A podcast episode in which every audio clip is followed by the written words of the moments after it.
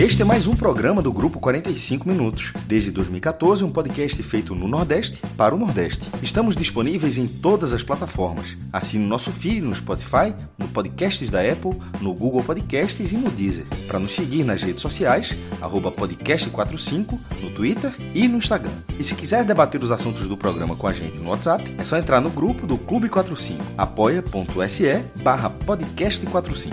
Muito obrigado pela escolha e pela confiança.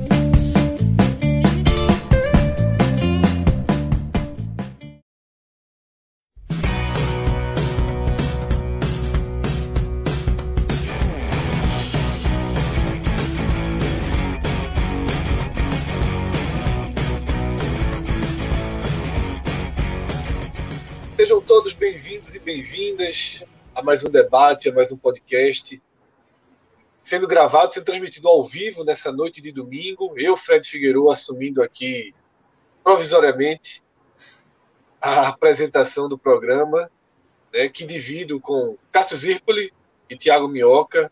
A gente tem dois jogos para analisar nesse programa, dois empates.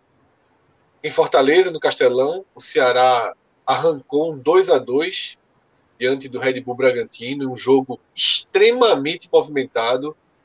O Alvinegro chegou a estar perdendo por 2 a 0, conseguiu a reação no fim, um jogo com uma discussão intensa, inclusive de, de um lance envolvendo o segundo gol do Red Bull Bragantino, um lance com várias nuances, certamente debateremos aqui.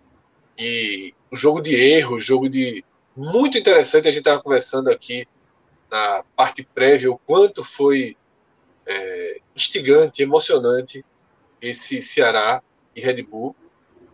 E depois, na, ilha, na Arena de Pernambuco, o esporte recebe o Santos, um jogo que era uma porta para o esporte ganhar posições, mais do que sair do, do Z4, né? O esporte, eu acho que ele iria para a 15 posição no campeonato, né? Se ele tivesse conseguido a vitória sobre o Santos. E o empate 0 a 0 ele deixa um gosto amargo, né, inevitável, porque era uma chance, era um time acessível, o Santos é um adversário direto e joga um futebol para estar ali, não, não é um estranho no ninho ali, mas havia é, uma série de limitações, né, as, as já conhecidas, com agravante das limitações físicas, que também vão ser debatidas aqui. Tá? Mas, por estarem no mesmo contexto e por mais que sejam situações diferentes, perspectivas diferentes, mas a gente abrindo a classificação, o recorte de momento, o recorte atual, coloca né, Ceará e Esporte, os dois times que são o eixo dessa, desse programa, na mesma situação de tabela, no mesmo recorte de tabela, que é o recorte tendo como objetivo número um a permanência. Tá? Claro que essa briga ela é a mesma, sobretudo pelo ângulo do Ceará, que leva a Sul-Americana. Esticando um pouquinho a corda, pode até levar para a última vaga da Libertadores. A gente olha a tabela e vê que o Cuiabá está nesse contexto. Ele está aí flutuando nessas possibilidades. E eu queria, Minhoca, que a gente abrisse o programa com análise de onde a gente passa a tesoura. Né? Se for pegar, se a tabela fosse impressa né, de papel, a gente tivesse uma tesourinha para recortar e dizer onde começa e onde termina essa luta contra o rebaixamento. Tá? Eu queria a tua visão não só desse recorte, mas de como você acompanha essa evolução, digamos assim. Complicado, né, sem um áudio. Vamos lá. É, eu acho que nessa nesse recorte aí que a gente pode aqui fazer nesse exato momento, a gente está o mais complicado da Série A, o grande problema da Série A é porque a gente tem a gente está terminando a 27 rodada com mais cara de 26 rodada, né? Porque a gente tem quase 10 jogos aí para ser jogados ainda. E, e muitas das equipes da parte de baixo, com exceção de juventude esporte, é, e o América Mineiro, né? É, assim, isso olhando da metade para baixo. A Chapecoense não vou contar porque a Chapecoense a gente 13 pontos, então a gente já, a gente já falou o que tinha para falar, né? Já está virtualmente rebaixada. Então apenas três equipes, se a gente for considerar aí das 10, das 9, né? Vamos tirar a Chape. Então tem seis aí para o jogo a realizar. O Ceará, por exemplo, tem dois jogos a menos, São Paulo tem um jogo a menos, né? Que vai jogar amanhã, que vai chegar aos 27 contra o Corinthians. Então, se eu fosse traçar esse corte, me parece que do, do América Mineiro para baixo. Porque o Atlético Goianiense conseguiu, para mim, uma grande vitória hoje, né? Contra o Atlético Mineiro. É uma equipe que você até tenta, e eu acho que você, Fred, é o que mais tentou, assim, desde o ano passado. Ah, não, é peraí, o Atlético Goianiense, calma lá, calma lá. Mas é uma equipe que, que consegue se sobressair em algum momento tem um bom ritmo de pontuação desde o ano passado. Tem. Desde o ano passado, entendeu? E eu acho que e conseguiu, é um... como você falou, é o resultado da rodada, é o vencedor da rodada. É, o maior vencedor ah. da rodada, porque é como se ele saísse da, dessa briga. É, né? da ele não sai inteira. de fato. Ele não sai de fato da briga. Mas ele, ele ganha um conforto muito grande para esse momento da competição. E considerando que ele tem esse jogo a menos ainda a realizar que se eu não me engano é contra o Flamengo, não estou lembrado. Contra... E vinha muito mal, né, Minhoca? Vinha em, nossa, talvez jogando seu pior futebol no campeonato. É, não vencia né? em casa. Sem técnico. Não vencia em casa. E a maneira como conquistou essa vitória, virando o placar sobre o Atlético Mineiro, o resultado em si, ele dá um conforto a mais para o Atlético Goianiense. É claro que daqui a seis rodadas, sete rodadas, se o Atlético Goianiense parar, né, a gente compreende que o Atlético Goianiense volta de novo para essa briga. Mas hoje eu faria esse corte ali, quem está com 34 para cima. Do América Mineiro para baixo, até porque o América Mineiro, apesar de ter jogado melhor do que o Bahia ontem, é, tem um efeito aí que é a, a, saída do Mancini. E aí a gente não sabe que, se isso ao longo das próximas rodadas vai causar um problema, quem de fato virá para, para substituir aí o Mancini, né? Se vai assumir o um novo treinador. E aí você está ali inserido o Ceará, o próprio São Paulo, que dependendo se conseguir uma vitória amanhã, pode se desgarrar, embora a gente não considere tanto São Paulo há muito tempo, né? Vem numa sequência de empates. E aí, Santos, que conseguiu o empate hoje contra o esporte, o Bahia também, Juventude que está em queda, né? É, assim, o que é bom, olhando aí para Bahia, Ceará e esporte, saber que o Juventude não está conseguindo vencer já é um time que entra nessa, nessa situação. E aí você teve a vitória do Grêmio, né, contra o Juventude, contra o próprio Juventude, uma vitória que parecia tranquila e que o Juventude foi lá, diminuiu o placar e aí teve a confirmação e ainda na estreia do Wagner Mancini. Então, é, se eu fosse fazer esse recorte mesmo, seria do América Mineiro até o Grêmio, considerando que a Chapecoense já está rebaixada. Então, aí são essas é, oito equipes, né? Três, seis, oito equipes, cinco delas aí vão escapar e três, na minha avaliação, hoje vão estar brigando aí para fugir desse rebaixamento, cinco para escapar, no caso. Cássio, a tesoura, onde é que você enxerga? Como é que você está recortando aí essa luta pela, pela permanência na Série A? Fred, eu, estou com minhoca nessa. É, essa vitória do Atlético Goianiense, a campanha não era boa do Atlético Goianiense, a, a reação, o resultado recente, mas ele abriu dois pontos para o América Mineiro, ganhou do líder do campeonato que não perdia há 18 rodadas, 18 jogos com o Atlético Mineiro. Já era uma das maiores, já era, eu acho que a quarta, a décima segunda maior invencibilidade da história ah, sim, da primeira divisão. Da desde de 71 para cá. De, nos pontos corridos já era mais do que isso, né? Mas de 71 para cá já era a décima segunda maior da história. E, é, mas era, e acho que a segunda maior da história do Atlético. A maior foi justamente no 77, 78, quando o Atlético foi vice-campeão invicto. Ele perdeu o Brasil de 77 nos pênaltis foi vice-campeão invicto e foi perder só em 78.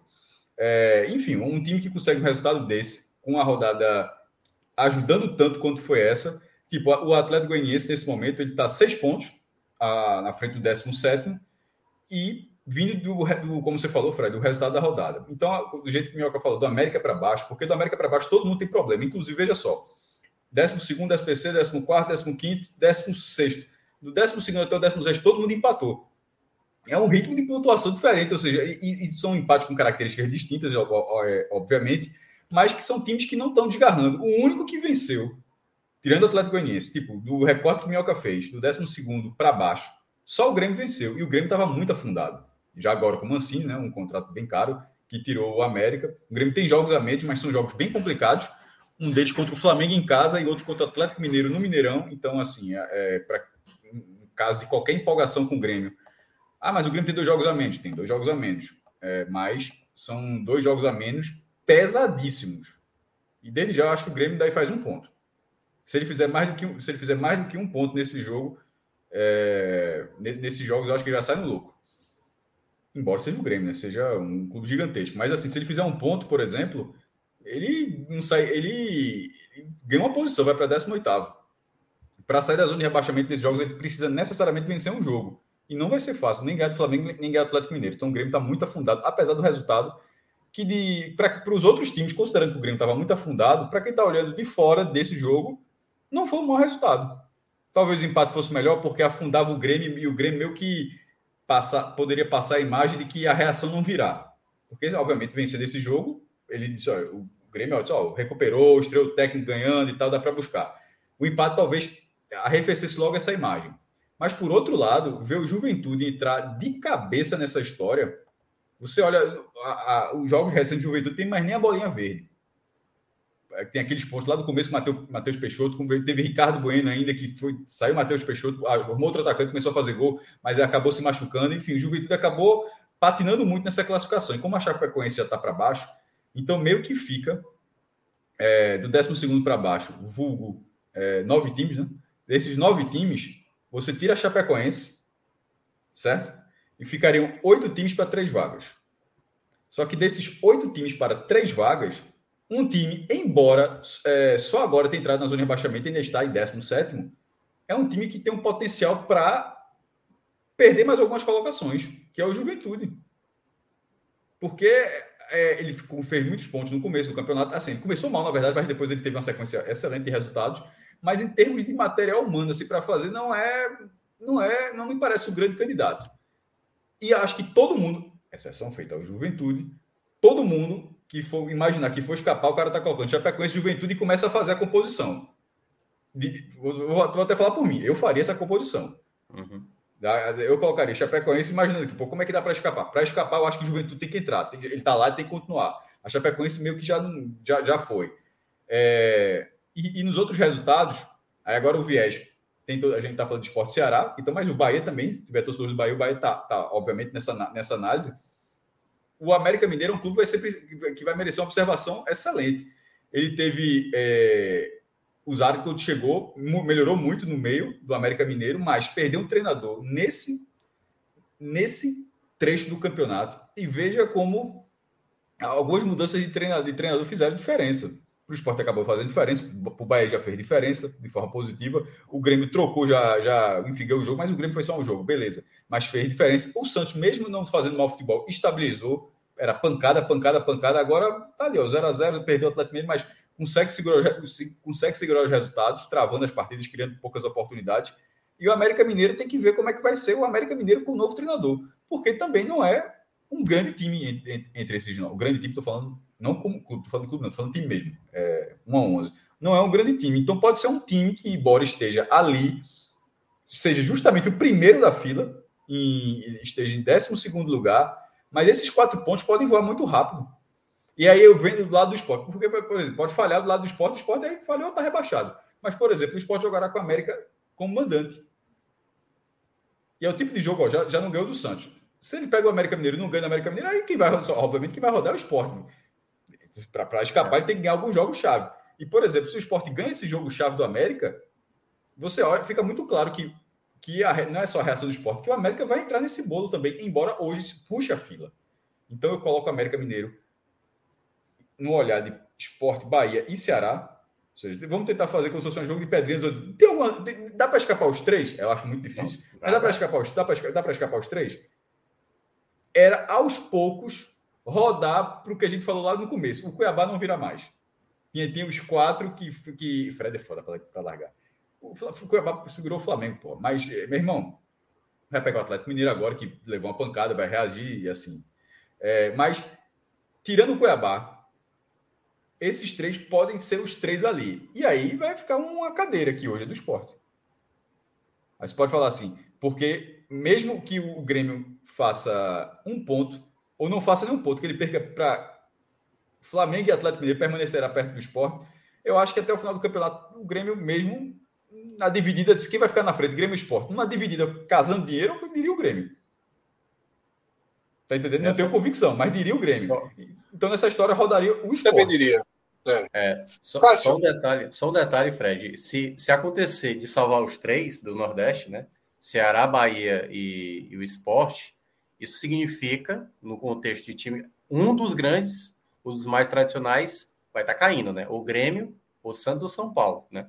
Isso a gente considerando. Ou ou Cuiabá e Atlético Goianiense desligam não, não, não, isso não vai parar. É, é. Fred tem que levar com seriedade. O que, é que pode acontecer? O largo não, não, eu tô é, com seriedade mesmo, a gente sabe no lado, mas vamos falar pelo falar, falar largo um não, mais largo sério, não. Até tá, porque já largaram a Juventude, já largaram a Juventude quando e, a Juventude botou nove pontos. E nesse caso, dos três do Nordeste agora, assim como eu falei, na dividida, acho que o Grêmio vai terminar na frente do esporte, na Casandeiro, não tenho convicção, mas Casandeiro. Eu diria que termina também. Mas, por exemplo, da mesma forma, Casandeiro, os três Nordeste vão escapar, não acredito. É, também tô achando. Não, não acredito. Eu acho que eu acho que um um vai sobrar. Nesse caso, é. um vai sobrar. E aí, a convicção que eu tenho é o seguinte: não está claro que vai sobrar. Mesmo que hoje o esporte seja o último dessa fila. Uhum. É, porque o Ceará, apesar do bom futebol, não ganha. Enquanto não, enquanto não conseguir ganhar jogo, o grão e grão não vai. O grão e grão é. do Ceará é só queimar gordura. O grão e grão é queimar gordura. O Bahia já não levou, não levou nem um gol com o Guto, viu? O time tinha defesa 30 gols, chegou o Guto, é, assim, meu irmão, toma um imosé que não passa mais nada, meu irmão. O Zé já levou 270 minutos de bola, levou um gol. Mas a tabela do Bahia vai ficar chatinha daqui a pouco. Vai ficar chatinha. E Tem muito confronto direto, Cássio. Muito Bahia. Vai ter, vai ter a chave em casa da próxima rodada, vai ter confronto direto. direto.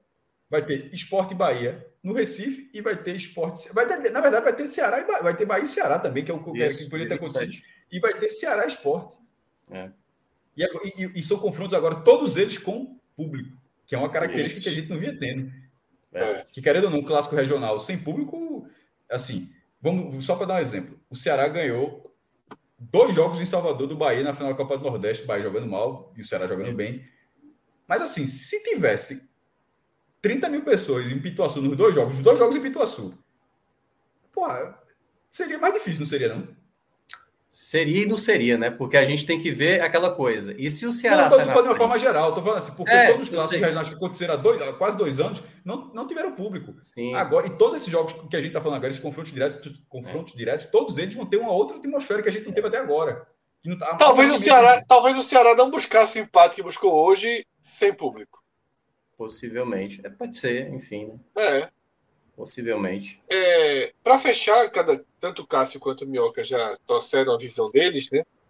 E para fechar, eu queria dizer o seguinte, né? Primeiro, concordo com basicamente o que foi dito e acho que o resultado do Cuiabá contra o esporte tem fazer muito por merecer, né? Sem fazer muito por merecer. Muito ali no limite do limite do limite e o resultado do Atlético Goianiense sobre o Atlético Mineiro fazendo muito por merecer, esses dois resultados eles deram uma eles deram uma mexida no desenho que se começava a ver para essa disputa pela permanência. Porque ficaram muito mais próximos da reta de chegada. Se a gente está imaginando a reta de chegada com 42, 43, 41, o Cuiabá tem 35 e o Atlético 34. Eles já estão olhando aquele, aquele final, já se aproxima aquele final. E isso é extremamente relevante. Ainda que sejam times, e eu repito isso quase como mantra, ainda que sejam times que podem simplesmente desligar o motor. Porque do mesmo jeito que a gente fala do, Cuiabá, o Juventude já foi colocado nesse contexto. Eu já participei de lives aqui em que a gente começou a entregar. Quando eu falo a gente, eu estou falando até mesmo pessoas no chat, não falo necessariamente ninguém aqui. É... Mas. Ah, o Juventude está muito forte em casa, o Juventude abriu nove pontos, não tem mais como não como ser rebaixado, e aí o Juventude, né, o esporte, para você ter ideia, é, em cinco jogos, tirou oito pontos do Juventude. tirou oito pontos de diferença né, do time de Caxias do Sul. Pode acontecer com o Cuiabá? Pode, mas o time, por exemplo, o Cuiabá é um time que não perde fora de casa, perdeu um jogo fora de casa no campeonato. É, foi o Fluminense. O Atlético Goianiense, tudo o que Minhoca falou, eu concordo. É um time que pontua, é um time que tem uma capacidade ofensiva bem interessante. Ele consegue agredir times fortes, como o Atlético, como o Atlético Mineiro, né? Hoje eu vi o jogo no Mosaico e vi, e vi essa reação. E realmente, a saída desses dois times, ou a possível saída desses dois times, apertam muito a conta para os clubes do Nordeste e apertam muito a conta para o esporte, que é o que tem mais dificuldade. Né? Porque tem menos pontos e mais jogos. Né? Então a equação do esporte é uma equação mais preocupante, ainda que seja o de melhor ritmo atual de uhum. pontuação. E não fosse essa vitória do Atlético Goianiense, e não fosse o resultado do Cuiabá sobre o esporte é, na quinta-feira, eles, para mim, são dois jogos que estão interligados. E o Cuiabá ainda me arruma um ponto hoje no Maracanã contra o Flamengo, precisando desesperadamente ganhar depois da derrota do Atlético. O Flamengo é, foi o maior derrotado dessa rodada. Foi, né? foi, foi. Porque, veio, porque o Atlético Mineiro perder de virada o Atlético Goianiense. Aí o Flamengo pega para o Flamengo. Qualquer jogo do Flamengo é pontuável no Maracanã, mas nesse, é. nesse campeonato é um dos mais pontuáveis possíveis possíveis e, acontecer depois, você sabendo que o adversário.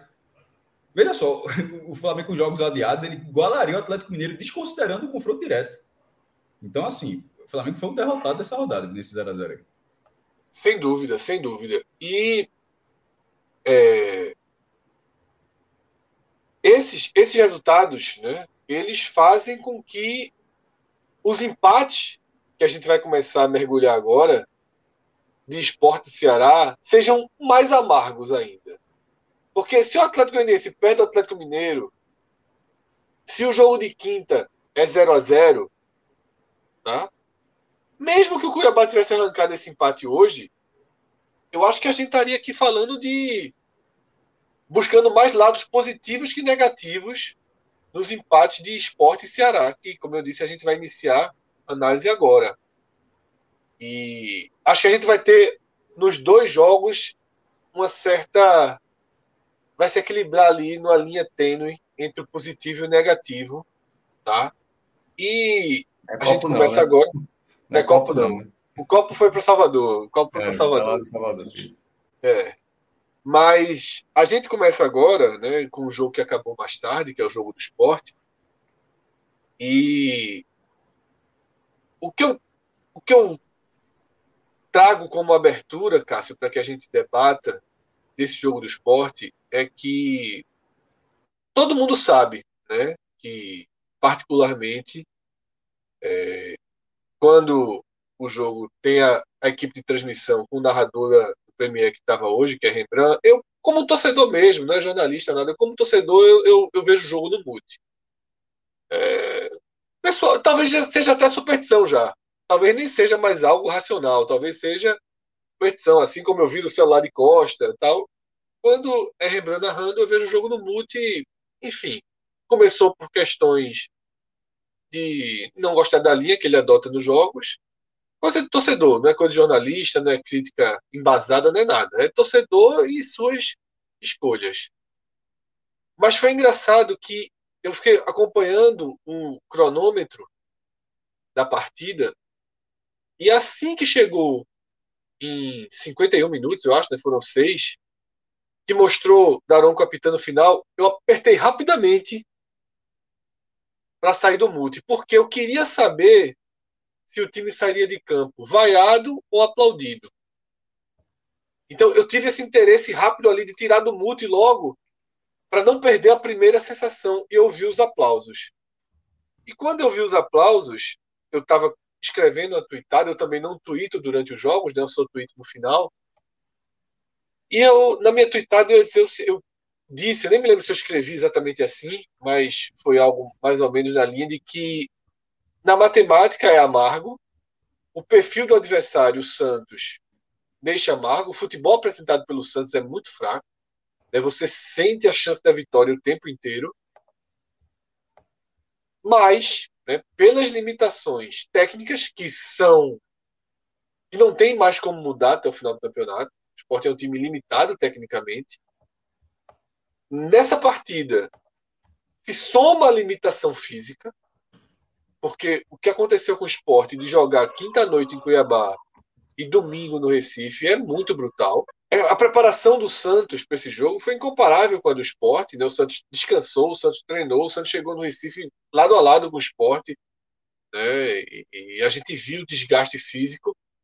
E além da limitação técnica e do desgaste físico, tem uma coisa que é consequência das duas. Enquanto o Santos fez cinco substituições, o Sport fez duas. Três, né? O Sport fez três. Um, pingadinhas, um jogador de cada vez. E que, o que mostra como o treinador não tem confiança técnica em parte do elenco. Tá? O treinador hoje não tem confiança, ele tem confiança técnica total numa parte, inclusive com méritos, porque ele não tem medo de colocar a base para jogar.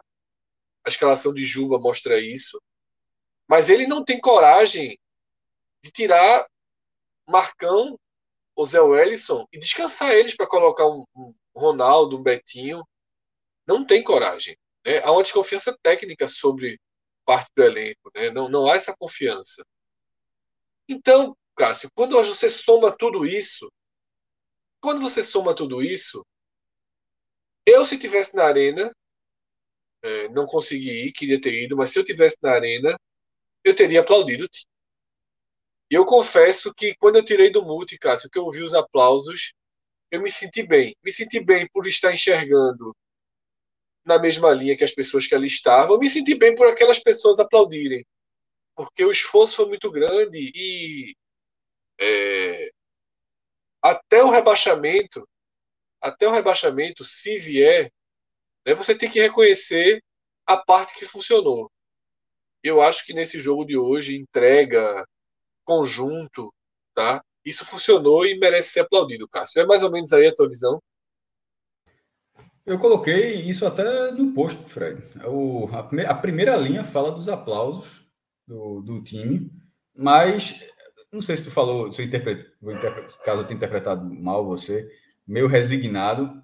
O, o meu, a, a, minha leitura desse, sobre esse aplauso era é um, é um, tem um pouco de frustração, tem um pouco de, de, de entender o que o time fez, mas é, com todo mundo consciente de que foi um resultado ruim.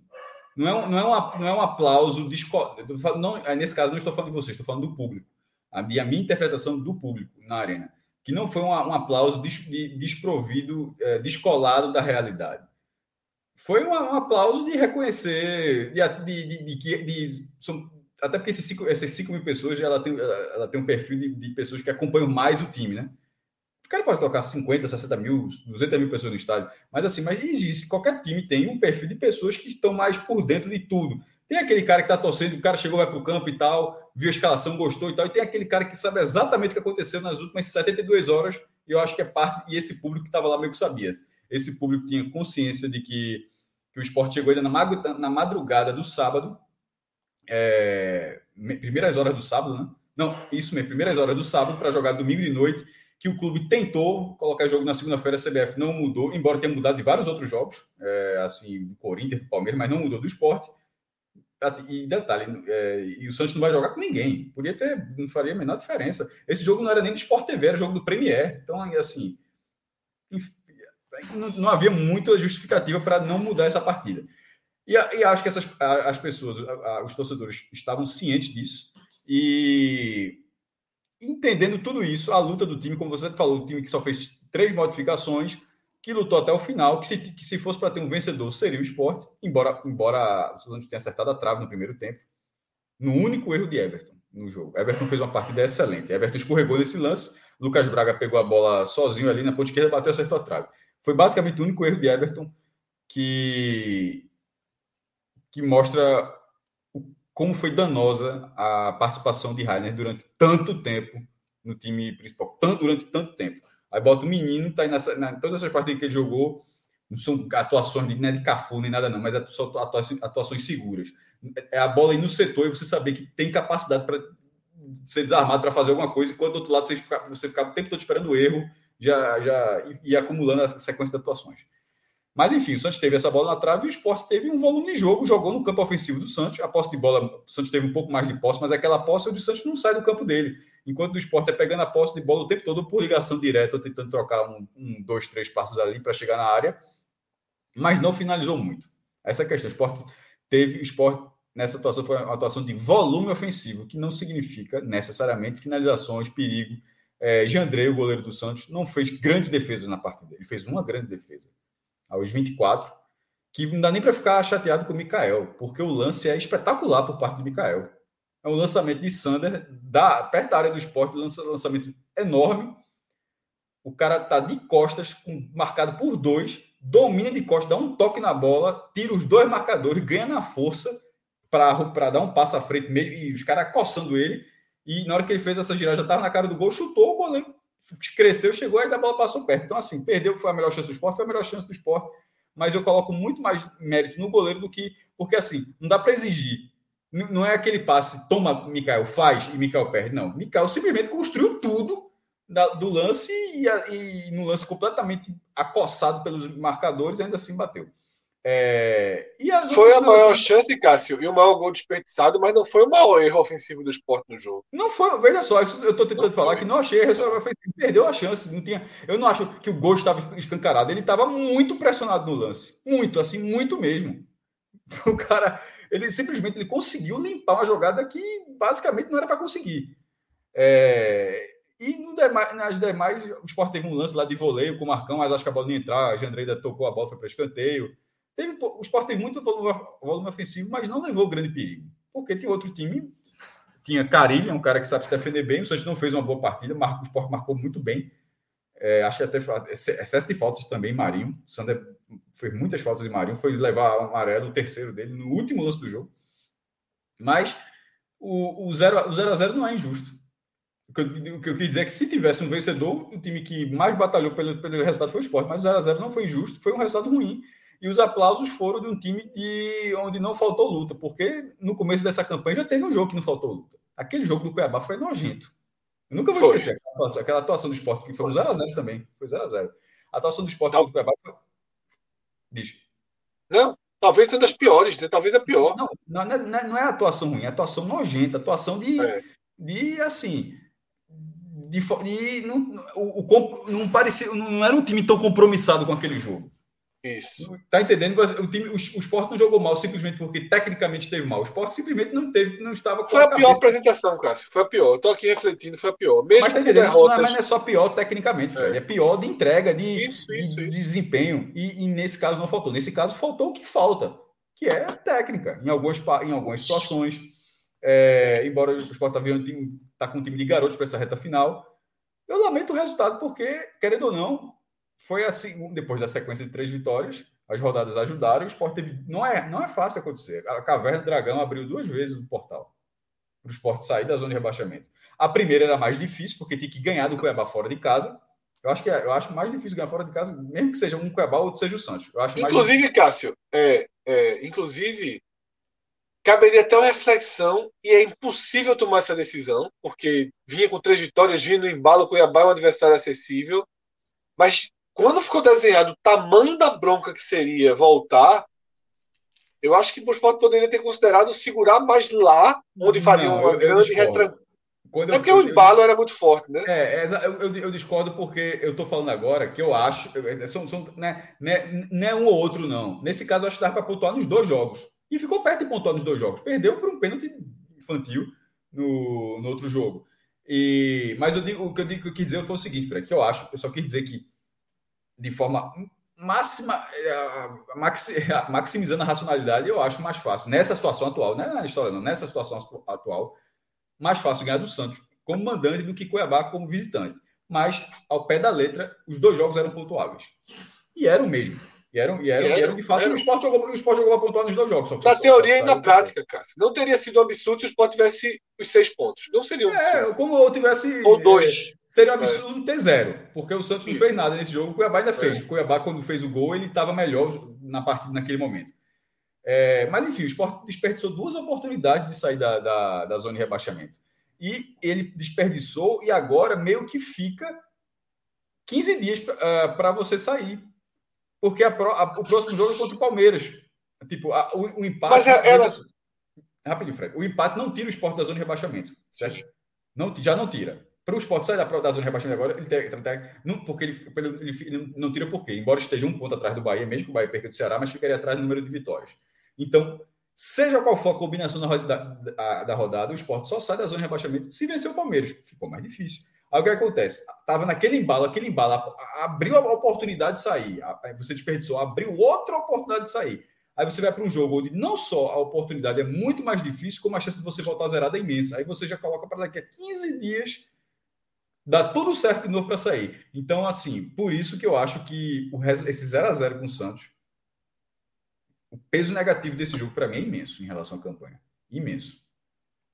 É, em relação à campanha, sim, mas é, eu acho, Cássio, que aquele aplauso ele tem dois sentimentos. Assim. O aplauso foi só dos 90 minutos. Da campanha não, ninguém teria não acho só, não. Da, da, não todo mundo teria saído caladinho. É, mas eu não acho que é só dos 90 minutos, não. Eu acho que tem mais uma coisinha aí. Eu acho que o resultado é amargo, dois pontos perdidos e não tem como dizer diferente. É uma, porra, você tá hoje em 15 é outro, outro universo.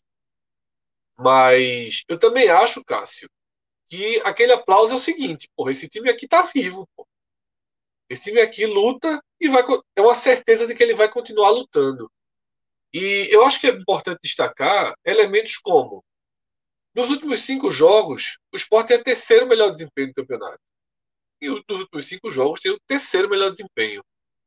Nos últimos dez jogos, tem um nono melhor desempenho. E o campeonato não está acabando. Não faltam quatro jogos. Para o esporte faltam 11 partidas. Tem muito chão. Tem muito chão. Tá? Claro que eu não imagino que o esporte fará nessas. Vamos dividir aí em dois blocos. Eu acho que ele não vai fazer 10 pontos e 10 pontos. Tá? É, eu acho que o esporte não termina com 47 pontos no campeonato. Ele não repetirá.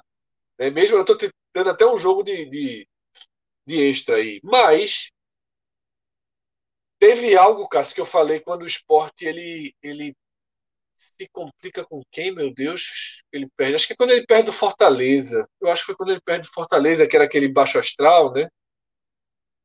E ali eu falei o seguinte: com a derrota para o Fortaleza, o esporte ele deixa de lado a chance de escapar colhendo os pontos mais prováveis. Sem fazer assim, que resultado absurdo, né? como foi ano passado ter que vencer o Inter fora de casa.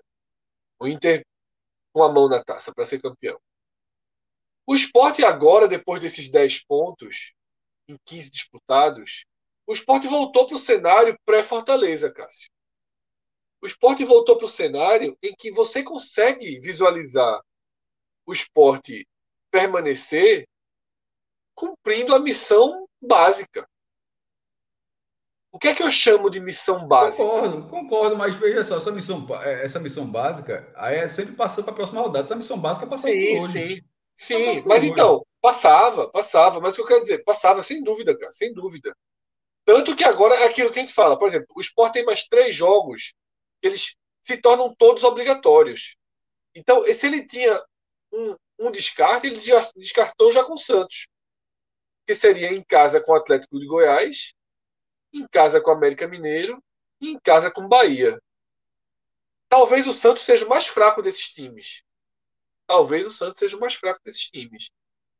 Talvez o América, quando chegue aqui, já, já, já, seja, uma, já seja um América mais fragilizado. O Bahia, duvido muito, porque tem uma curva de alta. O Atlético Goianiense é um time chato. Mas o esporte tem esses três jogos como obrigação. As duas últimas rodadas, que é um, um, um, uma, uma, uma carta na manga, digamos assim. E aí mais seis jogos que qualquer coisa que vier é ponto positivo. Pegou o Ceará lá fora, empatou, ponto positivo. Pegou o Fluminense lá fora, empatou, ponto positivo. Flamengo aqui a três dias da final da Libertadores, lá em Montevidéu. Opa!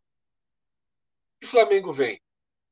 Então, assim, é... tem um caminho.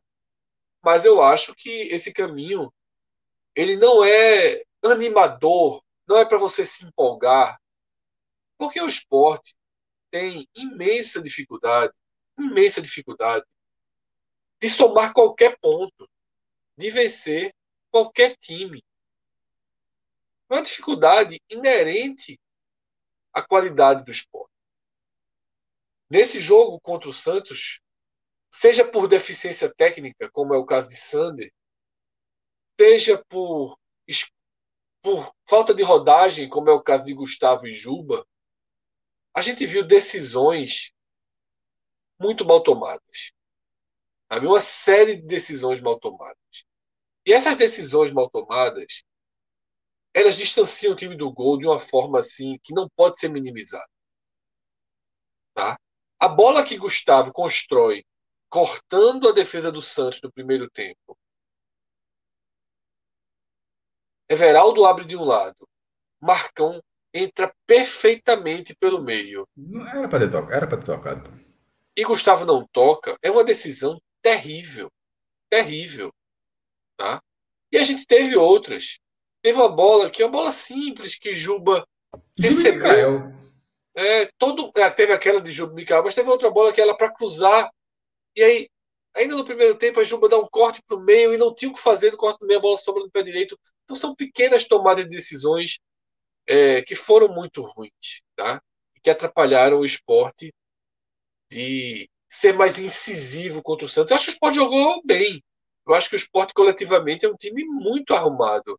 Defensivamente é um time estranho até. Não existe time de zona de rebaixamento em ano nenhum. Né? Com os números e com a qualidade que esse esporte tem marcando. assim Marca muito bem. O time praticamente não leva chute na barra. É uma coisa assim. Perdeu do Cuiabá um pênalti bambo, bobo. Hoje teve uma bola do Santos que escapou. É muito raro o esporte ser finalizado né, dentro da barra contra ele, com algum grau de perigo. Tem alguns chutes de longe, mas você não tem muitas iminências de gol contra o esporte. E aí, Cássio, eu queria, antes da gente passar para as análises individuais, eu queria citar mais um ponto, que já é até um pouco de análise individual, que foi um, um fator é, quase contraditório da partida, né? Porque a lesão de Everaldo é muito cedo, acho que é com 20 minutos, né? Do, do primeiro tempo. Pronto, tá aí até a pergunta de Ravel Pinheiro. Né? Se a lesão de Everaldo for séria, o que fazer? E a saída de Everaldo, para mim, diminuiu muito a força do esporte. Muito. Everaldo, para mim, era um dos melhores em campo naquele momento. E tem o poder muito melhor do que o de Bárcia hoje, de subir, voltar, de envolver. E para mim, o esporte perdeu muito sem ele. Mas por que eu digo que é contraditório? Porque eu gostei de ver Bárcia jogando 80 minutos. E jogando nota 6. E jogando de forma digna. Não foi um peso morto em campo ele não foi tão bem quanto Everaldo estava naqueles 20 minutos. Ele não tem a força que Everaldo vem ter, tá? Mas eu acho que ele fez a parte dele e é quase que a resposta para a pergunta né, de Ravel. Ter Bárcia de volta pode ser um, um dos caminhos, né, um dos das saídas. Seria muito bom ter Bárcia e ter Everaldo, porque elenco do, o elenco do esporte é muito, muito Aí perder qualquer peça já machuca. Eu vi um comentário é, no Twitter mais cedo que é extremamente pertinente.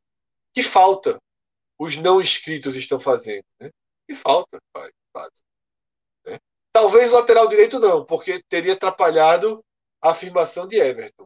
Seria uma contratação bem desnecessária. Mas ter mais um volante, ter mais um atacante, pesa demais, tá? É, Marcos Vinícius até pergunta aqui, eu estou lendo aqui no Superchat, Neilton volta quando? Eu nem me lembrava que Neilton fazia parte do do esporte. Assim como o Thiago Lopes, né, quando ele entrou lá, acho que foi contra o Grêmio que ele entrou de frente, né? eu também nem lembrava né, que tava. O Sport tem uns jogadores assim que basicamente é, a gente já nem pode contar. Tá? É, mas a cara dessa reação do esporte, ou desse esboço de reação, ou dessa tentativa de reação, é obviamente o treinador, né, Florentino, pelo trabalho sério que faz, corajoso. Não é qualquer um que saca Hernandes e bota Juba no time. Ele é corajoso. E ele demonstra ter o perfil dentro de campo, né, que o torcedor do esporte valoriza muito, né? É, eu já tô, eu já acho que que Florentino é o treinador do esporte 2022, aconteça o que acontecer. A torcida está com ele, a entrega dele, o perfil dele e a forma tática, coragem, leitura, sem medo de usar a base. Eu acho que ele conseguiu aí nessa nesses cinco jogos, né, com três vitórias, um empate e uma derrota, cinco atuações regulares, pelo menos, algumas boas, outras regulares, mas cinco atuações muito combativas, muito muito dignas, né? E de, muita, e de mostrar que o time está vivo, certo? É, eu acho que passa por ele essa reação e acho que o esporte ele com um pingo de esperança e um pingo de resignação, né? um pouquinho de cada um ali, um tijolinho de cada um, resignação, esperança, resignação, esperança. Eu acho que o esporte tem um caminho aí que talvez não seja suficiente para permanência, mas talvez seja suficiente para não ter a sensação de terra arrasada em caso de queda. É, isso tudo é com STJD ainda, né? Mas, isso, isso, mas aí é, fica isso é, não dá para todos os programas a gente também. Eu, eu acho, Fred, é, eu, entendi, eu, concordo com a sua linha, mas eu acho que assim, até chegar a resignação, até porque a resignação ela vai, vai e volta, né? Ela já aconteceu para mim. A primeira eu não estou resignado, aconteceu... não, tá? Eu acho que o esporte mas pareceu. Luta demais. Para mim, a, prime é. mim, a primeira vez foi contra o Fortaleza. O jogo contra o Fortaleza, por tudo que aconteceu ali, sabe, ali foi pro, foi pro saco. Mas aí aconteceu de ter uma reação de ganhar três jogos em uma semana, um no domingo, um na quarta e um no sábado, os três jogos em uma semana, e recolocou. Mas a, resigna, a, já está resignado com uma possível queda, já estava ali. E aí, na hora que, que Isso, você consegue, você acha o time, que você busca, busca resultados, que você faz jogos competitivos. Porque nesse, os cinco, nesses cinco jogos do esporte. Ele foi competitivo nesses cinco jogos, tá? Nesses cinco, mesmo no que ele perdeu no Cuiabá e contra o Santos, apesar do 0x0. Foi competitivo nos cinco jogos. Mas não basta. Infelizmente, a reação precisa ser acima. Assim como o Ceará, a gente vai falar do Ceará daqui a pouco, não adianta, até, até acabou buscando ponto, mas Minhoca já bate na tecla numa tecla que o Ceará vem fazendo boas partidas, mas está grão em grão a campanha do Ceará. E eu já falei algumas vezes, essa campanha grão em grão, a conta vai chegar. Porque se o outro fizer três pontos, não adianta, tu tá num esforço miserável jogando bem, só sai, só sai com um, só sai com um, só sai com um. Grão em grão, nesse, e, e hoje com o esporte foi grão em grão. E querendo ou não, o time já empatou muito 0x0. Só, só de cabeça aqui, lembrando, 0x0 em casa. Cuiabá, Chapecoense, Ceará, Bragantino, Santos, isso tudo em casa, viu? muita coisa, pô. Tipo, cinco jogos onde você não foi vazado, mas você não tem a competência de fazer um gol. São 14 gols em 27 partidas. É assim. É, é, muito, é muito grave. assim. A resignação, na verdade, o esporte reagiu, fez um golzinho ali com o Juventude, com o Grêmio, com o Corinthians, mas o final da história vai ser o seguinte: se viesse rebaixamento, embora o esporte tenha se reforçado, mais com o medalhão, ter reforçado no ataque, vai ser um rebaixamento mais idiota da história, porque com um sistema defensivo desse, você tem, você tem a terceira melhor defesa do campeonato. Você ser rebaixado. É, não, não faz parte da lógica do futebol. Não, aí você pensa, mas o cara pensa de fora, mesmo. O time com a terceira melhor defesa foi rebaixado. Aí o cara, porra, esse time fazia gol, não? Aí o outro responde: não fazia. Como assim não fazia? A média do time é, meio, é um gol a cada dois jogos, pô. Isso, isso não existe. Isso. Simplesmente é, ina, é, é, inaceitável. Cássio, eu vou fazer o seguinte, tá? É, antes da gente ir para as análises individuais, eu vou pedir que você, Minhoca, aí, responda algumas perguntas, porque eu estou com a bateria com 5%. Então, eu preciso correr aqui para pegar um carregador. Vocês conversem com o público aí durante dois minutinhos, só para é poder garantir aqui a câmera. Um segundinho. É, a, gente, a gente teve aqui, enquanto o Fred foi pegar o carregador, e um cara que está acelerando o carro muito fortemente, teve uns superchats. Aí eu queria pedir para o Rodrigo colocar na tela, não sei se ele salvou, Lá no começo teve o nosso João Evanildo mandando 1,90, sem mandar pergunta. E tivemos Pedro 123 Poite. Ele mandou a mensagem Seguinte, Cássio, não fale assim de que sobra para o esporte. Estou viciado nos podcasts daqui, aqui no caso, e essa recuperação do esporte numa crise absurda vai acabar comigo, ele que está aí. Não, mas eu não disse isso não. Eu acho que eu, veja, eu, eu acho que talvez foi Fred, né? Tá... É, eu, eu, eu, eu, eu mas até usei a expressão sobra. O, o que eu falei, Minhoca, naquele momento, é que há a, a, chance de sobrar que os três. Eu não acho que os três nordestinos vão escapar porque um, aí não são quatro, pô, o outro já escapou, pô. O outro, o outro tá brigando por coisa muito maior, que é o Fortaleza. Dos três é. estão na parte de baixo. É, estou falando caso que apareça alguém assim, mas não são quatro. É, eu acho muito difícil que os três escapem. E de sobrar, de sobrar para o esporte é porque meio que a gente está desenhando a zona de rebaixamento. E tem essa possibilidade, vão ter, uns, vão ter confrontos diretos interessantes.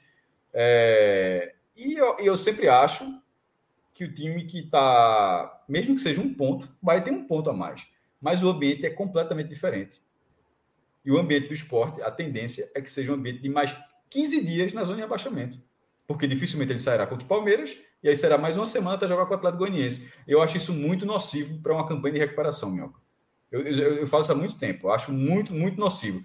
É, mesmo que o esporte colocasse o nariz para fora nessa e voltasse na próxima, mas passa aquela imagem que, ó, meu irmão, você está entrando na zona, está saindo e tal você está ali brigando. Quando você fica lá o tempo todo, passa a imagem que você está enraizado. É. Não, eu, eu concordo. Eu estava até conversando antes da gente entrar na live com os meninos, né? Com, com, com o Rodrigo e tudo mais, falando dessa possibilidade de, de que trabalhar na zona sempre é mais complicado, né? Porque, como você falou, abriu-se duas possibilidades nas duas últimas rodadas, na, na, na, última e nessa agora, do esporte sair desse Z4. E aí não saiu. E aí sempre fica naquela. Se a gente não aproveitou nessa, quando a gente vencer, aí é capaz do 16 vai lá e vencer, entendeu?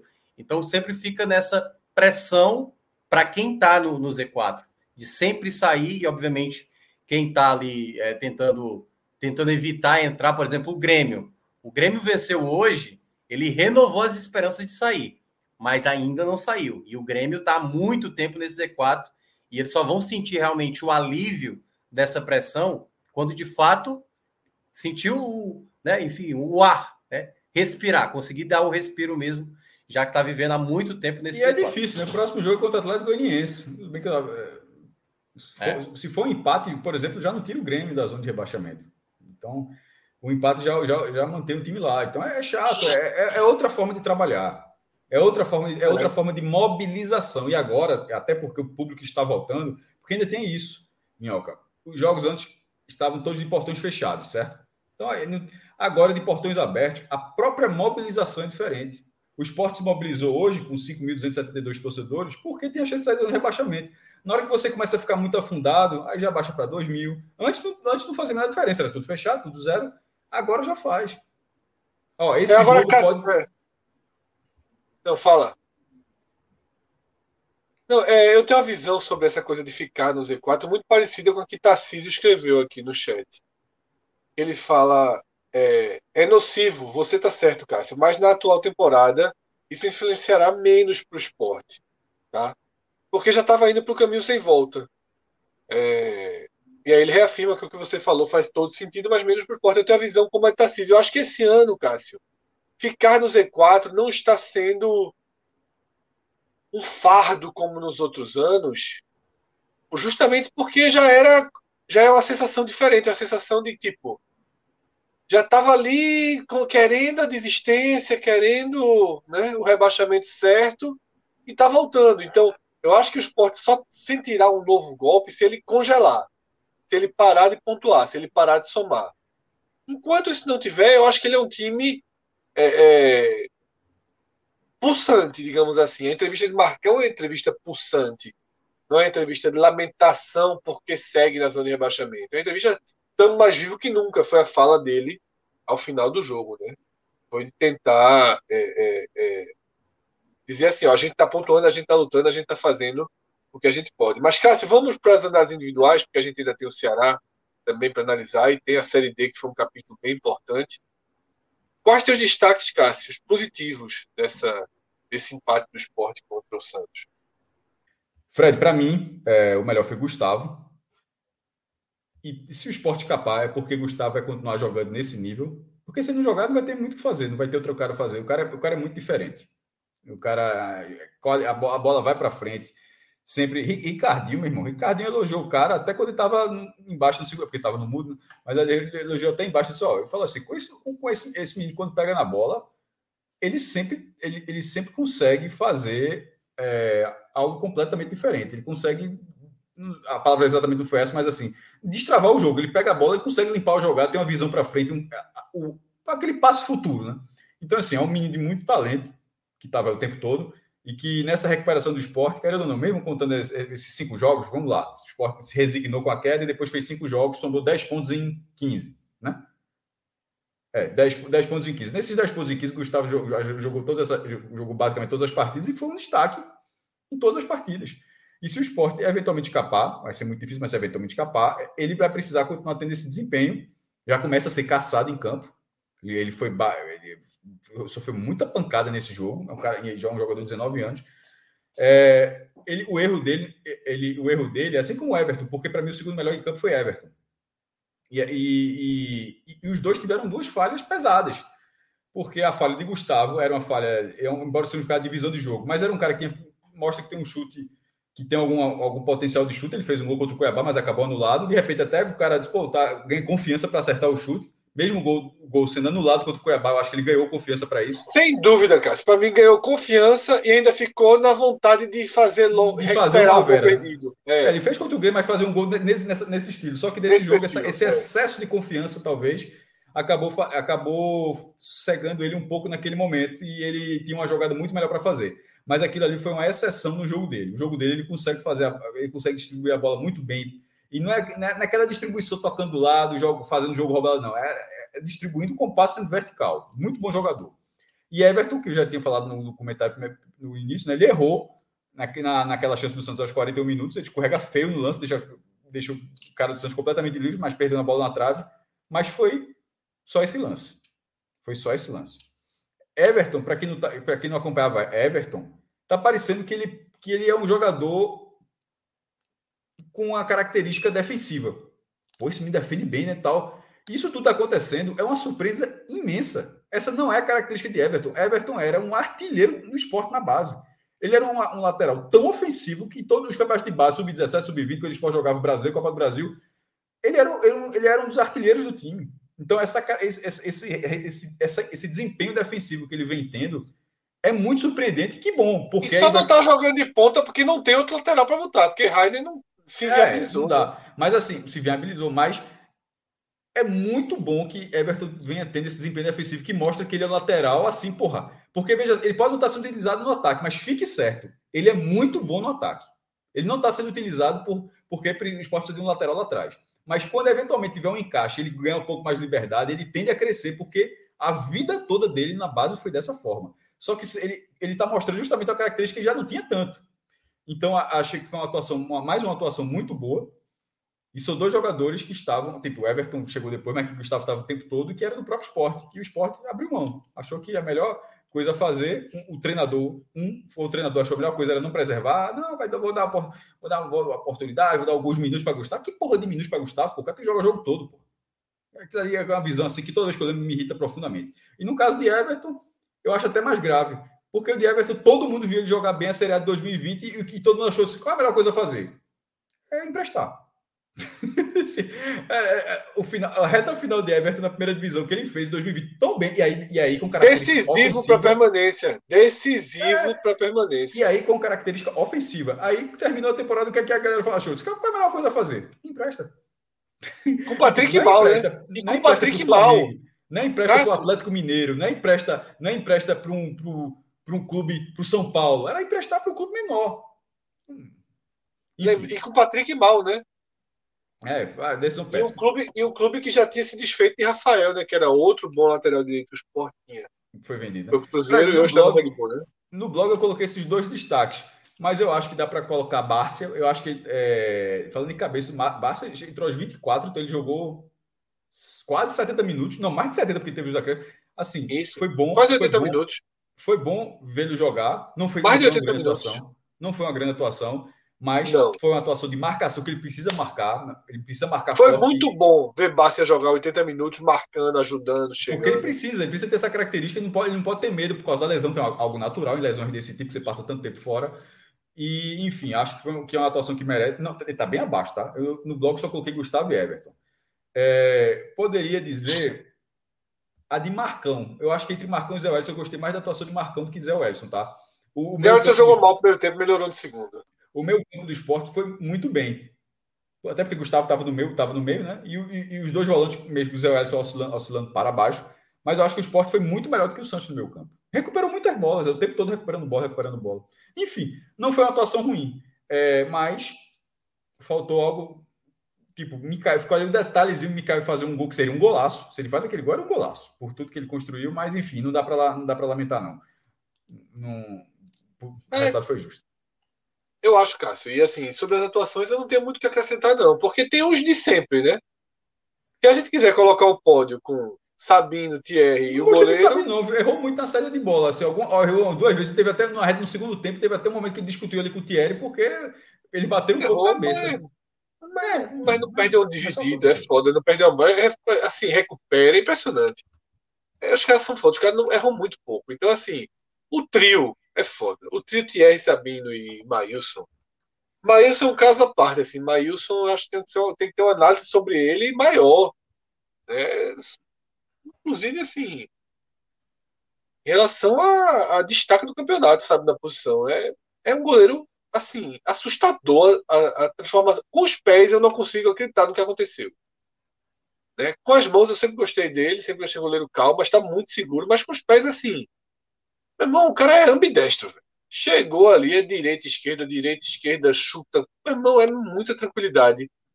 E merece sempre elogio. Cássio, é, eu acho que Gustavo ele é peça fundamental. Eu só não colocaria ele como melhor em campo porque eu acho que ele foi muito infeliz na, na, naquela jogada, né? Aquela jogada que poderia ter sido jogada foi, de gol. Foi, mas a jogada que ele construiu, ele tomou a decisão foi, errada. Foi. Mas assim, aquilo. Mas, tipo, eu vou ficar até curioso. Quer, quer, já que ele perdeu. Seria Everton, aqui, seria Everton. Mas Everton eu acho que um erro é, também. É, cometeu um erro, sei. É, é, mas... Só para deixar claro, eu abordei é, é um, eu concordo, um, eu concordo, eu concordo. Inclusive, é inclusive, Cássio, eu concordo com a base do seu comentário, que é assim, se o esporte escapar, só escapou por causa de Gustavo. É, é o grande jogador do time. É... Ninguém do esporte pega a bola e, e, rompe a defesa como ele, como ele rompe. Então eu acho que, Gustavo, é, Everton e todo o sistema defensivo ali, eles ficam entre os melhores, tá? É, Mikael, nessas duas últimas partidas, mostrou que não é um atacante 100% pronto, mas mostrou que é titular indiscutível. É porque ele sempre pode levar algum perigo fora da curva. Agora, decisões ruins também, não define bolas que um atacante de alta qualidade que o esporte não tem, poderia definir, tá? Cássio, eu não sei se você tem alguém para colocar entre os piores. Eu já dou logo meu spoiler. Para mim não tem, tá? Eu tenho. Eu não, eu não tenho ninguém que eu colocaria entre os piores. É, jogou, entrou aos 40, mas sem saber nem o que fazer em campo. Trellis, assim, ah, entrou, entrou, entrou, achei que ele foi. Eu sei que você o único contra-ataque que ele pegou, que não. É, o único contra-ataque que ele conduziu super bem o contra-ataque. Não, não gostei, achei que, achei que ele entrou, entrou é, perdido. É... Juba oscilou muito durante a partida, tá? Muito. Ele oscilou muito durante a partida. Do, inclusive dos, do, dos jogadores da base do esporte. Se fosse para assim, ó, categoria base, para mim, Juba foi o pior, do da base, certo? Se fosse categoria. Esse sarrafo só a base. É, Sander, Fred, eu acho que Sander estava ali no limite de fazer outra bobagem de novo. Meu irmão, o cara. Mas foi, mas foi três, faltas, três faltas seguidas em Marinho perto da área. Tá, veja só, você está falando assim do erro. Três faltas seguidas, uma delas bateu direto. Porra, se uma bola dessa sai gol, era tudo nas costas de Sander de novo, porque o cara, ele, ele, é foda, ele entra atropelando, pô. Mas é foda, mas parou pra caralho, marcou bem também, assim. Não, veja só. Eu, discordo, eu discordo. Tem que parar, meu velho, tem que parar algumas jogadas. Tem, uma é. delas foi fundamental parar aquela jogada. Você tem que fazer falta, você não pode deixar seguir, pô. Você não pode ter medo de uma falta na casa do cacete, porra. E outra coisa, sem falar que, que é um. Foi assim. Um, um, um, um escoamento físico muito grande. Agora, errou tudo tecnicamente. Ali no meio para frente, teve uma falta que ele bateu horrível. né? mas eu não consigo colocar como pior em campo. assim. Se eu tivesse escolher sem nenhuma dúvida, assim, ó, você tem que sentenciar um cara para ser o pior em campo.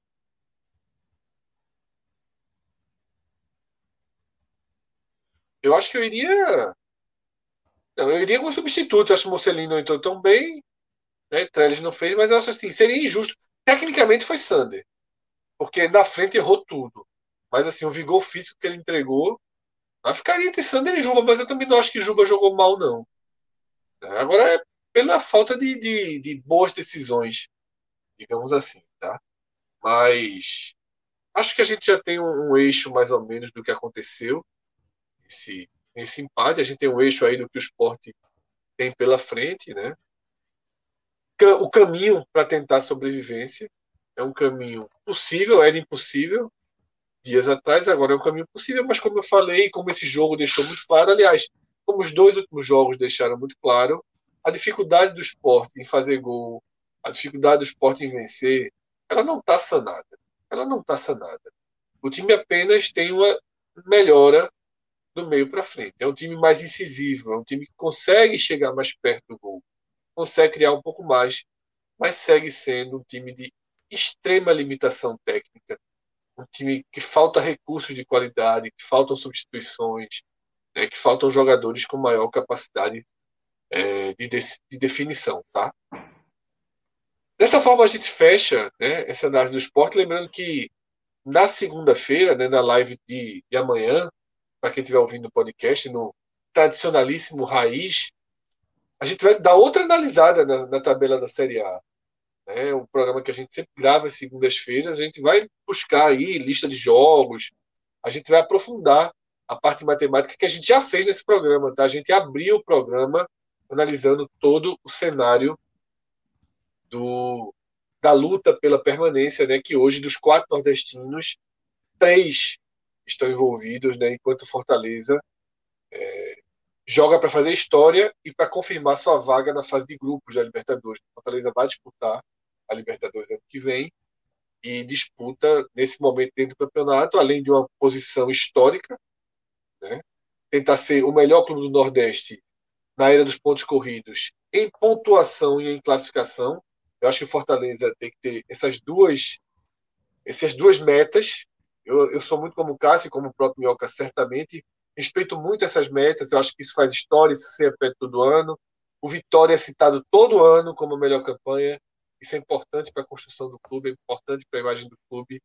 Eu acho que o Fortaleza ele tem que perseguir, ultrapassar os 59 pontos, né, que, que é o teto alcançado por esporte e por vitória, e ultrapassar a quinta posição, né, que é o que o melhor nordestino conseguiu, porque a Vitória, essas campanhas de 59 pontos, o Vitória foi quinto, o Sport foi sexto.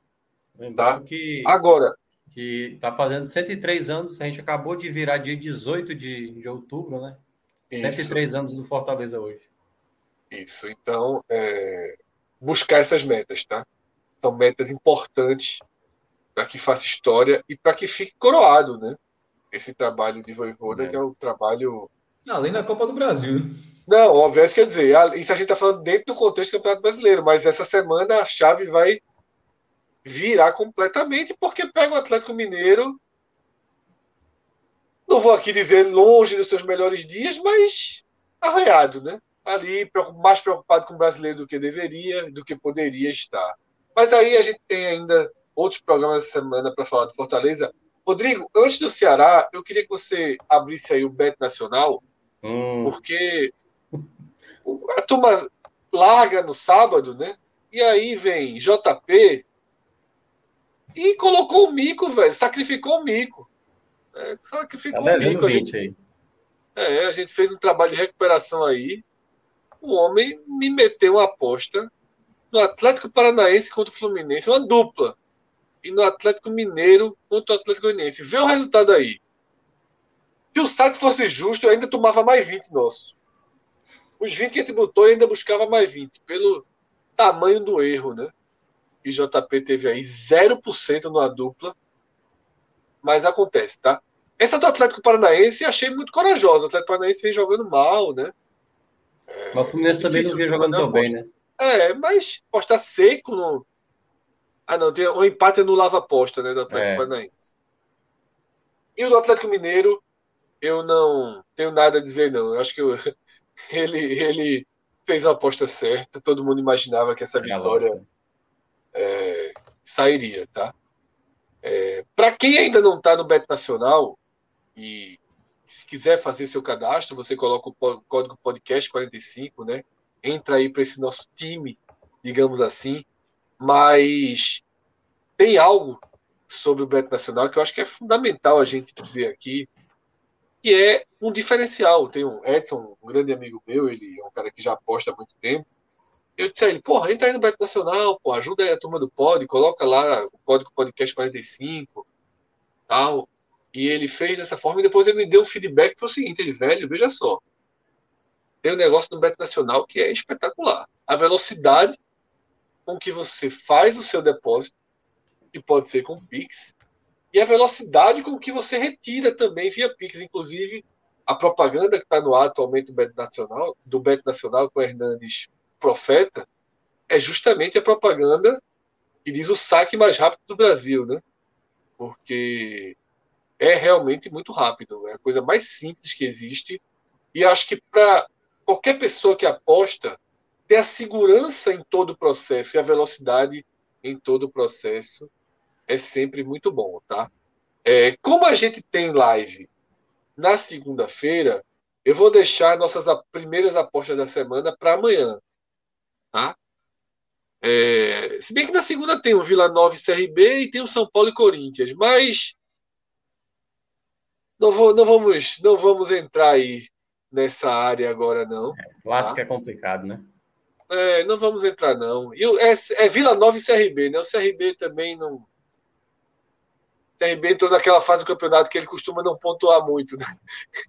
O CRB ronda o G4 e na reta final ele perde um pouquinho de fôlego. Mas, Rodrigo, e todo mundo está assistindo, amanhã, no Raiz, a gente faz as apostas da semana, tá? Porque tem Série A, tem jogo atrasado da Série A, né, Minhoca? O próprio é, Ceará joga com o Palmeiras. É.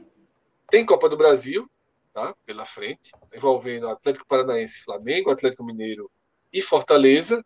Tem Série B também, entrando aí numa fase de reta final. E vai ser outro tema importantíssimo, né, do Raiz amanhã, essa Série B, porque a Série B tá insana. Se a Série A tem uma luta que consegue ser ao mesmo tempo por Libertadores e contra o rebaixamento, a Série B também não fica muito atrás, tá? Beto Nacional, parceiro fortíssimo aí, podcast 45 minutos, está com a gente e ajuda muito né, a manutenção do nosso trabalho, tá? É, teve, teve dica aí, né? Eu vi aí que jogou na tela, não consegui ler a tempo, Rodrigo, mas Tarcísio, né? Presidente da nossa live. Talvez. Vila e CRB dá, Fred. CRB com dá. empate anulando. 1,75. Quer? Vai, Cássio. Confiar. Bota aí, bota aí para recuperar esse, esse mico que JP largou. Agora protege o empate, que a gente não está confiando fechado no CRB, não. Pronto, coloca aí o. Rodrigo tá na dúvida? Oncinha, né, Rodrigo? A gente não trabalha com menos que onça, não. Oncinha, oncinha. Bota oncinha na selva aí. No cerrado. Pra ver se ela volta com outra. Ou pelo menos com outra não, né? Com, não é dois para um, ela volta pelo menos aí mais gordinha, digamos é, assim. mas recupera os 20 e ainda ganha. É, exatamente. A missão, a missão é apagar o mal causado por JP no final de semana. A gente no trabalho de recuperação, né, teve uma aposta aí super bem sucedida durante a semana, celebrando a saída de João. Foi João sair, a gente ganhou 400 reais no dia. O meu dia que João saiu, uma, postou verde, verde, disse, pelo amor de Deus, a, a, chave virou. Sem contar que no primeiro dia que João saiu, mudou o presente da Globo. Foi, tem, não, e o comunicado da turma nervosa. Tanto, tanto que só Meu confirmaram. João, João chegou na Globo, mudou o presidente, porra. Teve um comunicado assim, ó, vai ter uma bomba aí na quinta-feira, tal, tanto que só as mensagenzinhas, faltinha com o crachá, só veio na sexta, viu? Na quinta, tu me esperou ver qual era a notícia, porque senão ia ter que trazer João de volta. Mas vamos em frente, tá? Vamos para outro jogo, outro empate. Minhoca, eu vou começar com a mesma pergunta. Tá? Lá na abertura do programa eu falei, são roteiros diferentes, sensações diferentes. A torcida do Ceará saiu do estádio em êxtase. Vi no Clube 45 torcedores dizendo que foi um dos gols mais comemorados nos últimos tempos e foi a explosão eu vi o jogo, né? A explosão foi imensa no estádio. Mas friamente falando, no sentimento, entre o amargo e o animador, né? Como é que fica o termômetro aí desse empate? Eu nem estou trazendo aqui o Ceará como um todo, tá? É, Vinícius Mota fez um, super, um superchat aí, né? Dizendo que o Ceará cresceu de rendimento, tem dois jogos a menos e não cai. Dois jogos a menos não são duas vitórias. Ele precisa vencer, como o Cássio falou. Mais importante que jogo a menos, o Ceará precisa vencer. É, perdeu um pouquinho a mão, a única vitória foi sobre a Chape. É, e precisa voltar a vencer, porque se ele voltar a vencer, a gente vai ter confiança que ele realmente some pelo menos aí metade dos pontos. Já tem o um jogo na quarta-feira, a gente já vai entender melhor a zona que o Ceará habita depois de quarta-feira. O outro jogo, além do Palmeiras, é o jogo com o Bahia em Salvador, jogo de seis pontos. Jogo importantíssimo. Mas, Minhoca, vamos lá. E aí? Sentimento. Eu sei que, pela ordem dos fatores, é de explosão. Uhum. Né? É de alegria. Mas quando o cara volta para casa, que chega, que janta e que pensa sobre o jogo, o que é que ficou desse empate? Fred, é, esse jogo para mim ele representou muito como eu vejo o, o futebol de uma maneira geral. É claro que a gente já falou aqui algumas vezes nessa questão do resultado, desempenho e tudo mais. E durante o jogo, principalmente no segundo tempo, quando o Ceará estava em cima, né, no começo do segundo tempo, pressionando, o Eric chutando a bola, a bola batendo no zagueiro, indo na trave, o Ceará criando muitas possibilidades no começo do segundo tempo. Quando sai o segundo gol do Red Bull Bragantino, a primeira coisa que eu percebi no chat do YouTube lá da rádio foi muito comentário assim, tá vendo? Era para ter mantido o Guto Ferreira, Thiago Nunes não vai dar certo, é muita teoria, é muito papinho, é muito, como diria João de Andrade, né? É muito toquinho, toquinho e o fumo entrando. E eu já estava preparado para vir para a live para falar sobre isso. Eu falei, eu não, eu não vou ser, é, sabe, irracional de dizer que o Ceará jogou mal a partida. O Ceará não jogou mal a partida quando estava 2 a 0 o placar. O Ceará estava perdendo por erros que ele mesmo cometeu. Os dois gols que o Bragantino fez foi por conta disso. O Bragantino até poderia ter feito gols em jogadas trabalhadas em que o Ceará mostrou problemas defensivos. Mas quando você olha o geral, Fred, o geral, o que o Ceará produziu, o time jogou bem. E, e ali, naquele momento, quando saiu 2 a 0 e o Ceará não conseguia diminuir o placar, foi o momento que eu vi mais manifestações, que era o pessoal lamentando a saída do Guto, Thiago Nunes no comando, que o time não ia conseguir render e tudo mais. E quando chega aos 45 do segundo tempo, estava marcando 2 a 0 para o Red Bull Bragantino.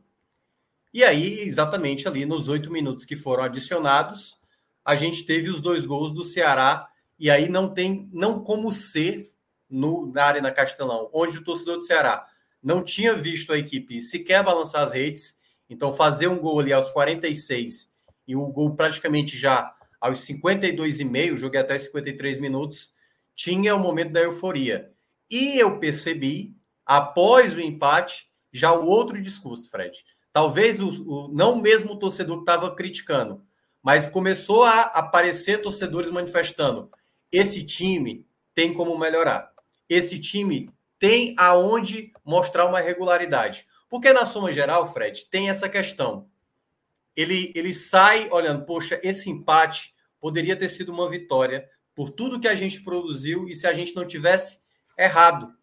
Então, talvez o torcedor ele tem um misto, porque obviamente, juntando mais com aquela situação que eu e o Cássio a gente já abordou aqui das outras vezes. Ceará agora chegou a 11 jogos e apenas uma vitória. É péssimo esse retrospecto, para qualquer equipe. Contra a Chape, né? Contra a Chape, ainda tem essas.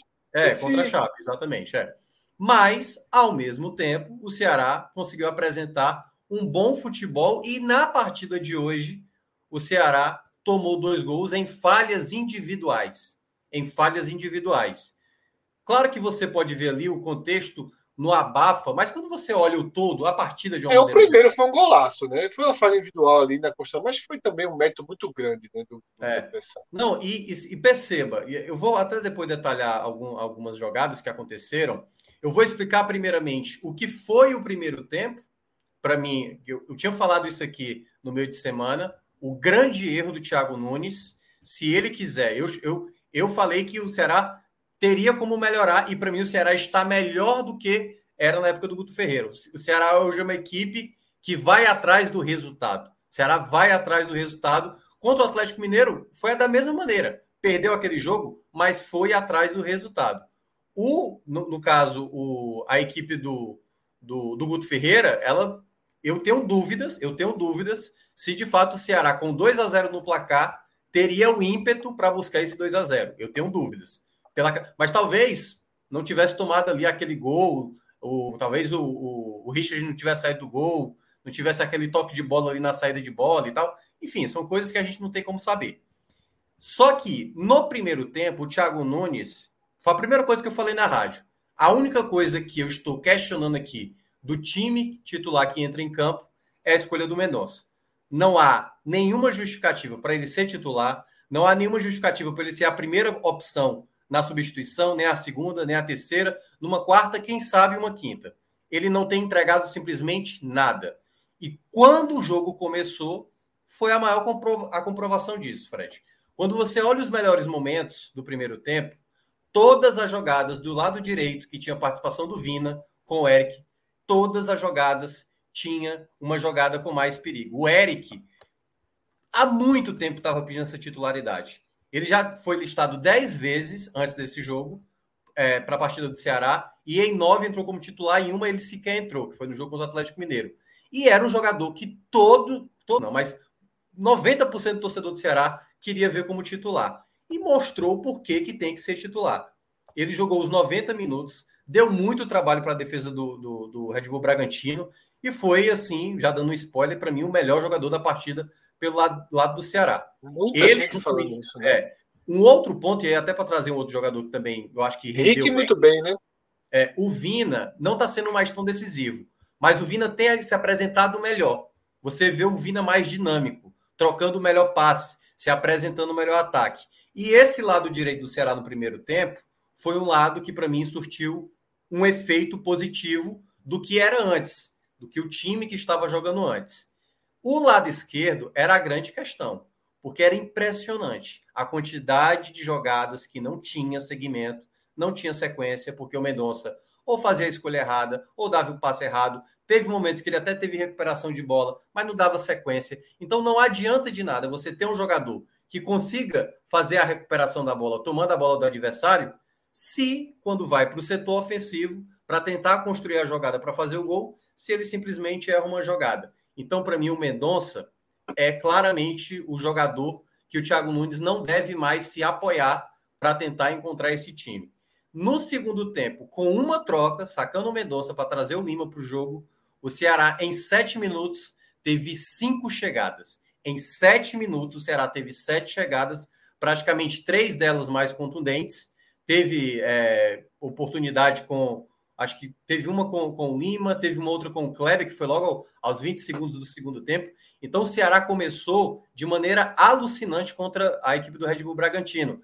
Que o Red Bull Bragantino se propôs a se defender e toda vez que ele tinha o contra-ataque, tentar chutar de, de, de fora da área. E basicamente foi perdendo muitas possibilidades, acho até de maneira precipitada. Mas quando você olha o segundo tempo, o torcedor do Ceará estava vendo o time em campo, e atrás, trabalhando a bola, movimentação, algo que a gente não via exatamente na época do, do Guto Ferreira. Era um time muito mais travado, era um time muito mais sem, sabe, sem estático mesmo. Eram as posições fixas, e aí eu acho que foi o ponto onde o Thiago Nunes leu muito bem a partida, porque eu acho que todas as mudanças que ele fez no jogo foram todas mudanças fazendo o Ceará sempre tentar ir atrás.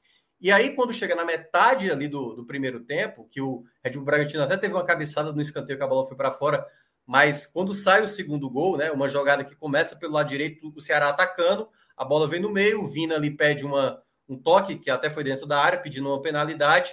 O jogador do Red Bull Bragantino lança para frente E aí vem uma, até uma jogada polêmica, né? A bola bate no braço do Alejandro, ele tá de costa, ela bate na parte de trás, ali na altura da manga, e aí a jogada segue, e aí, o, o para mim, um erro né, ali da, da leitura do, do Richard de sair do gol, eu acho que não havia necessidade, e aí na hora de finalizar ele estava... E a afobação na volta também. É, acaba escorregando, e naquele escorregão a bola não conseguiu pegar o efeito desejado, acabou indo em direção ao gol, e aquele 2 a 0 poderia ter derrubado moralmente o Ceará. E eu acho que esse foi o ponto mais importante. O Ceará tomou um 2 a 0 estava péssimo naquele momento. E foi naquele momento que deu, que até eu cheguei a citar, vários torcedores irritados. E naquele momento eu não vi o Ceará se abater na partida. Eu vi o Ceará, não, mesmo, mesmo na, na diversidade, tipo assim, vamos lá, vamos tentar diminuir esse placar, ainda tem tempo. Se a gente diminuir até tal tempo, a gente pode tentar. E chegou nos 45, esse, esse placar ainda sequer tinha sido diminuído. Foi ser diminuído aos 46. Ele tinha colocado Gabriel Santos, ele manteve o Kleber, depois sacou o Kleber para botar o Jael, tirou um lateral direito para colocar mais um atacante, que foi o Rick, que jogou de lateral direito. Então, assim, foi um Ceará que esteve sempre disposto a vencer. É claro que após ali o 2 a 1 quando saiu o gol ali contra, né, o Gabriel Santos fazendo a jogada, a gente teve aos 51,5, praticamente aos 52 minutos, um contra-ataque do Red Bull Bragantino que poderia ter feito o 3 a 1 e a gente está falando aqui que o Thiago Nunes no final colocou os zagueiros lá para frente, colocou o Sobral sozinho lá atrás e no contra-ataque o Ceará bagunçado teria tomado um 3 a 1 dentro de casa e perdido a invencibilidade de 10 jogos. Só que o Red Bull Bragantino não quis segurar a bola no ataque, quis tentar definir ali o 3 a 1 perdeu a possibilidade. Sem tocar a bola, né? Tinha a chance, é, o jogador poderia, muito... poderia, né? Poderia. Até porque o Red Bull Bragantino passou por isso contra o Corinthians. Eu acho que, não foi Cássio, eu acho que umas três rodadas atrás, vencia por 2 a 0 o Corinthians e também tomou dois gols ali também. Segunda vez, e foi, na, e foi na reta final também. O, o Ceará demorou mais para fazer, porque o do Ceará, o primeiro já aos 45, né? já, já depois dos 45. O Corinthians fez 43, eu acho, o primeiro. Correto. E aí, naquele momento, praticamente faltando segundos para acabar o jogo, o Richard bate rapidamente, o jogador do Red Bull Bragantino cai no chão para tentar fazer uma cera ali para ganhar o tempo. E aí o, ficou lá os jogadores pedindo ali para o jogo separado. O Ceará não quis saber, jogou a bola para frente. Teve uma disputa ali do Rick. E aí sobrou exatamente. É curioso, quando você olha a imagem, está lá o Messias e o Gabriel Lacerda. Os dois zagueiros estavam lá como atacantes. E aí o Gabriel Lacerda chuta a bola, desvia no Fabrício Bruno, que já tinha feito o gol contra, né? Antes. E aí a bola acabou entrando e foi para a explosão da torcida, uma comemoração que valeu demais por conta do contexto da partida que se desenhou ali nos minutos finais. Então, Fred, eu vejo o Ceará jogando melhor. E aí é onde entra, no meu ponto de vista, né, que eu, que eu já falava antes, uma equipe que consegue apresentar um bom futebol, ela pode ter uma possibilidade maior de vencer. Mas você precisa ter resultado. Por mais, por mais que o contexto tenha sido favorável de você sair de um 2 a 0 para um 2 a 2 o Ceará ainda não saiu dessa, dessa zona da permanência, né? Tá preocupado, fica olhando muito para jogo do Bahia, fica olhando para jogo de esporte, fica olhando para jogo de juventude. O Ceará não saiu dessa região das equipes que estão lutando contra a, a zona do rebaixamento. E aí, nesse cenário do jogo que se desenhou, ficou claro para mim as peças onde o Thiago Nunes pode se apoiar. Gabriel Santos, que não foi relacionado no jogo passado, foi retrasado, não estou lembrado, e ele sequer deu possibilidade para ele, tinha tido uma boa estreia, eu falei isso aqui da outra vez, o próprio Eric, que mostrou o porquê que tem que ser titular. Então, acho que esse foi uma resposta, talvez, definitiva para o Thiago Nunes perceber quais as peças que ele pode utilizar. Eu não acho que o problema do Ceará é o modelo de jogo, a postura em campo, mas, para mim, o ponto principal que o Ceará vem pecando, e aí o Thiago Nunes, o grande responsável, são as peças que ele ainda tem apostado como possibilidades de melhorar o Ceará. E eu espero que esse jogo tenha sido o divisor de águas, para ele entender quais são os jogadores que ele pode confiar mais. Minhoca, a gente passou, você passou aí durante sua análise pelo segundo gol do Red Bull Bragantino, e aí é, é uma coisa que me incomoda muito, e aí acabo de novo tendo que falar da transmissão do jogo. E teve, teve a partida no passado, eu, Palmeiras e Esporte, assim, que eu, É, muita gente às vezes, pô, tu tá mais revoltado com a comentarista de arbitragem do que com o árbitro que cometeu o erro. Né? Isso eu acho que foi Palmeiras Esporte ano passado. Foi, foi. Que, a, que, a, que a comentarista é. mudou de opinião, braço, né? Postou, exatamente. Criou uma opinião para agradar. E hoje, de novo, nesse jogo do Ceará, a gente viu uma interferência enorme né, da transmissão na leitura de um lance, um lance muito difícil. Eu não estou aqui querendo dizer que eu sei de tudo. Não, pelo contrário, né? Foi com a ajuda de. Aliás, quem é que sabe, né? Hoje em dia, toca na mão, ninguém não, sabe de nada. Né? Eu tenho uma promessa, né? Já há algum tempo que toque na mão, meu irmão. Para mim, pode, pode dar qualquer coisa que eu aceito. É, mas né, no clube se, se debateu muito o lance e aí eu fui pesquisar e fiquei de cara, assim, como, como o, o, o cara como Paulo César Oliveira, que ele é comentarista de arbitragem, ele está ali só para isso. Ele desconsidera algo que é fundamental para a explicação do lance, né? É, imagino todo mundo tenha visto o gol, mas quem não viu o gol, é uma bola que vem no contra-ataque, aquela bola bate no braço né, de Alejandro, atacante do Bragantino, e depois que a bola bate no braço dele, ele finaliza para o gol com a falha de Richard. O regulamento é muito claro. Em ações desse tipo, eu até achei que tinha mudado o regulamento, mas não, nessa parte continua. Em ações desse tipo, se a bola bate no braço e o atacante finaliza, mesmo sem nenhuma intenção, mesmo com o braço colado no corpo, a regra manda que a mão seja marcada, que o gol seja anulado. Isso é muito claro. E foi isso que Paulo César falou ao rever o lance. Tá? Ele esperou, viu as câmeras da transmissão e disse: por mim esse gol seria anulado, explica a regra, diz: a bola bate no braço. E Alejandro, ele finaliza e por isso seria anulado. Não dá três minutos, a CBF joga a imagem do VAR na transmissão. Quando a CBF joga a imagem do VAR na transmissão, pode ter certeza de uma coisa os caras estão com muita segurança. Quando ele não tem segurança, ele esconde essa imagem, bota para o final do jogo. Quando eles jogam logo depois, é porque os caras estão grandes assim, olha. E o comentarista não entende o que a imagem está mostrando. É muito grave. É muito grave. Porque ele vai criando uma onda de opinião pública que termina o jogo, tá todo mundo dizendo que o Ceará foi prejudicado. Né? Dandan, narrador, ele até terminou a partida dizendo que foi brilhante a participação da central do apito, quando na verdade foi desastrosa. E eu peço até que o Rodrigo coloque uma imagem aí na tela, que foi justamente um dos apoiadores do podcast 45, Arthur Silva. Fiquei impressionado como ele entende de arbitragem e tudo.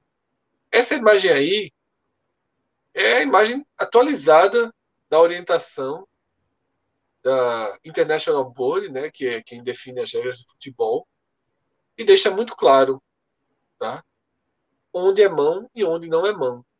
É uma regra do ano passado e que diz que manga da camisa não é mais mão. E manga a bola de apelando, né? É lógico, manga dentro do padrão dos clubes. padrão normal do futebol. É, porque manga longa, o cara vai. Não, não eu não quis nem dizer manga longa, pô, porque essa pessoa manguinha aqui, o cara só vai. A, a, a manga tá aqui. Não, não, pô. É, é uma manga padrão. Ah, são padrões hoje em dia. E a manga da camisa não é mais mão. Quando o VAR repete a imagem, o VAR está querendo mostrar que a bola bateu na manga. A imagem do VAR é só para mostrar. Porque veja só, veja que absurdo Paulo César passou e ele não percebeu. Ele está dizendo, eu não estou entendendo a imagem do VAR, a imagem do VAR deixa claro que bateu no braço, é claro que foi que tem que, que anular o lance. Não. A imagem do VAR está mostrando que a bola bateu na manga do jogador do Bragantino. E manga não é mais mão. Tá? Se fosse aqui no Agamenon, eu traduziria a imagem ao lado. Se fosse o Agamenon e não podcast, eu traduziria a imagem ao lado, mas no podcast não precisa tradução, já está as cores né, já estão mais do que claras. Né? Então, é, fica claro né, que foi um acerto né, da arbitragem por linhas tortas, né? Talvez muita gente não entende, mas tá claro aí, tá? E tá aí, ó. Tem um torcedor aqui na live dizendo que ele viu, ele viu isso, ele tá dizendo que o gol foi irregular. Por quê? Porque ele prefere dizer que o gol está regular, porque o comentarista disse que foi irregular. O gol foi regular. O gol foi regular. Tá? A gente não pode ir contra o regulamento do futebol, não é do Campeonato Brasileiro, não é de nada, é o regulamento do futebol. Tá? O regulamento do futebol diz que. Porque do campeonato pode dizer uma coisa, ó, pode colocar é. três jogadores, jogou sete ou sete, cinco partidas, pode ter toda essa discussão, mas a regra. A regra, é a mesma dentro, dentro, das, dentro das quatro linhas é a, mesma. A única vez que teve um, uma exceção, primeiro, é quando a FIFA ela autoriza, em, geralmente em torneios de base, mudanças, é, é, né? Pra, ou seja, a regra realmente é modificada e faz algum, alguns testes. Mas em campeonatos profissionais, Fred, de mudança específica de regra, eu não vou dizer que foi a única vez, mas uma vez clássica que eu me lembro foi uma autorização para os Estados Unidos bater uma coisa chamada shootout, que é um pênalti que você vai arrancando com a bola do meio campo, tá ligado? E aquilo era na MLS lá, a Major League Soccer lá dos Estados Unidos, e era um campeonato profissional. Mas assim, Aquilo é uma regra diferente, aquilo não existe no futebol, aí isso, testaram isso, ali e depois acabou. Mas de uma forma geral, não tem. Então, nesse caso, essa regra aí que eu estou para falar bem claro, essa regra vale na segunda divisão da Tailândia, na primeira divisão de Israel, na segunda divisão da Argentina e na Premier League. É essa regra, e obviamente no Brasil, é. da D até A, vale em qualquer lugar. O que eu acho, o que eu acho é porque a, a regra do toque na mão né? Que eu acho que é a mais problemática hoje no futebol, assim.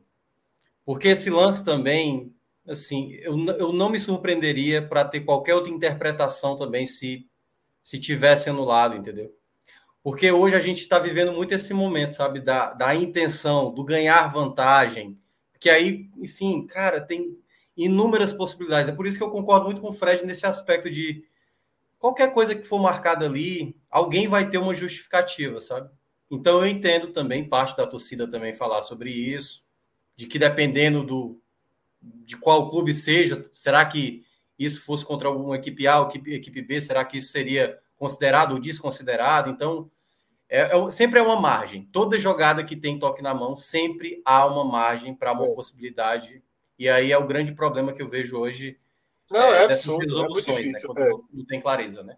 Mas, mas é bom deixar, é, mas é bom deixar é. claro que essa, é, essa é uma regra, tá? 7 de abril de 2020 é a última atualização. Eu vou até ler aqui a atualização para todo mundo deixar claro o que é que está valendo, tá? O que é que está valendo. Vou ler duas atualizações aqui da regra para que todo mundo entenda. E Rodrigo, se quiser recolocar a imagem até para ficar mais didático, tá? A primeira atualização, são, foram várias atualizações nesse, nesse 7 de abril do ano passado, tá? mas eu vou só ler as relacionadas à mão. Tá? A mão acidental de um atacante ou companheiro de equipe será marcada se o contato ocorrer imediatamente antes de marcar o gol ou uma chance clara. Foi o que aconteceu. Tá? Foi o que aconteceu. Se a bola tivesse batido se a bola tivesse batido nessa área vermelha da imagem que você está vendo, se você estiver escutando no podcast, tá? É da manga da camisa para baixo, teria que anular, anular o lance, tá? E essa mesma atualização da FIFA define o seguinte: infração por mão. O limite superior do braço coincide com o ponto mais baixo da axila, ou seja, a região da manga curta da camisa. Tá? Porque a turma está aqui, ah, vou usar manga longa. Não.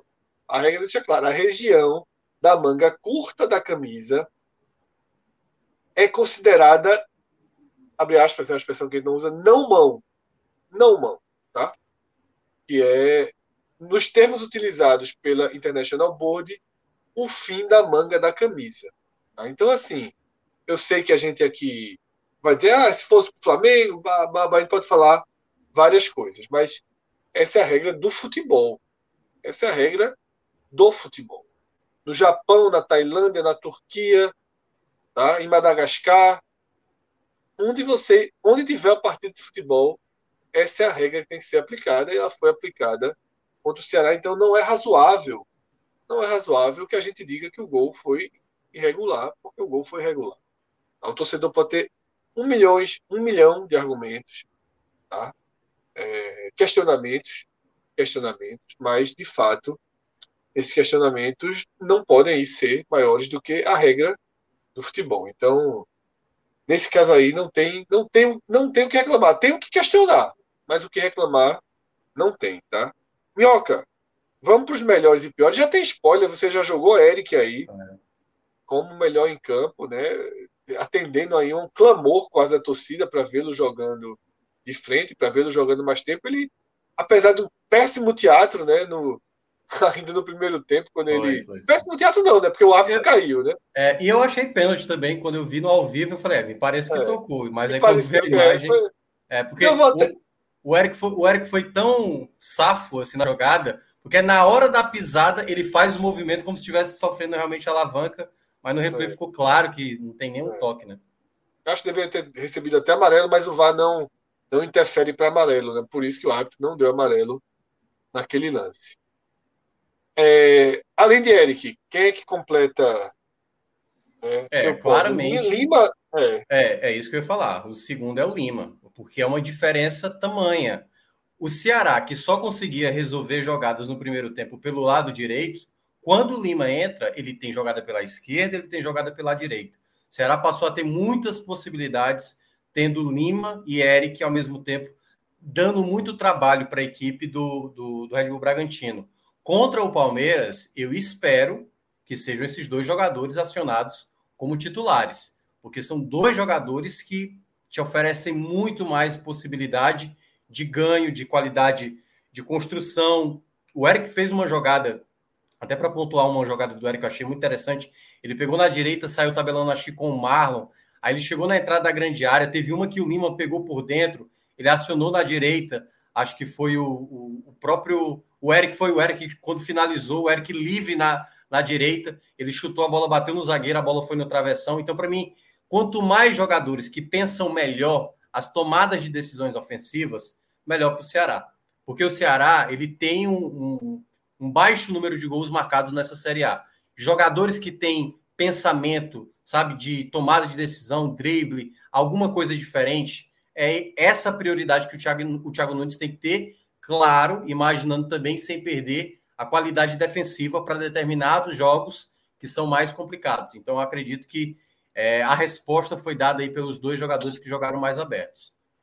Quer completar, terceiro... Minhoca? É isso que eu ia perguntar. Ou você deixa só os dois ou quer completar? Não, eu, eu é, porque assim, dá para fazer aqui algumas menções até eu, eu citar o meu terceiro. É, gostei da partida do Lacerda, acho que é um, um zagueiro que hoje é melhor que o Luiz Otávio. O Luiz Otávio, eu acho ele um grande zagueiro, fez grandes jogos recentemente, mas o Gabriel Lacerda, eu acho que ele tem uma característica que está se encaixando mais hoje com o Messias. O Luiz Otávio, até se você olhar os últimos gols que o Ceará andou tomando, o Luiz Otávio tem feito bons jogos, mas tem cometido falhas que têm custado gols para o Ceará. Se a gente for olhar com detalhe, você vai ver que o Luiz Otávio tem participado de muitos gols que o Ceará tem tomado recentemente. E eu acho que o Lacerda, até pelo gol, né, a maneira como ele ele saiu de campo, a maneira como ele até deu a coletiva ali, para mim ele também tem que ganhar essa titularidade, mas não vai entrar nesse pódio, poderia ter entrado, assim como o Gabriel Santos, que também participou da jogada do primeiro gol, uma dinâmica muito diferente. Acho até, Fred, aquilo que a gente citava, Kleber se não tiver bem, Jael não pode ser opção, acho que Gabriel Santos com o tempo possa ganhar essa titularidade, a depender né, da confiança, ele é um garoto, tem 20 anos, mas é futebol é momento. Futebol, assim como é, esporte. É, é, é. Né? Não, eu estou dizendo que eu ia trazer até essa pauta. É. Eu, até tinha esquecido. Porque... Eu estava programado aqui de perguntar sobre essa, essa condição pois é, Porque você mencionou bem, você, Cássio, sobre o esporte. O Florentino está trabalhando com jovens e está dando resultado. Você vê que está tendo mais intensidade, o time é muito mais competitivo.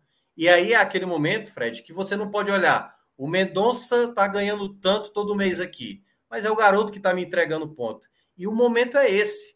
O momento não é para olhar para quem, tá, quem é que recebe mais, qual é o jogador mais técnico. Se esse jogador mais técnico não está dando o melhor, a melhor qualidade para o time, então de nada adianta. Mas eu vou colocar na terceira colocação o Vina. Acho até que talvez ele tenha jogado menos do que esses que eu citei.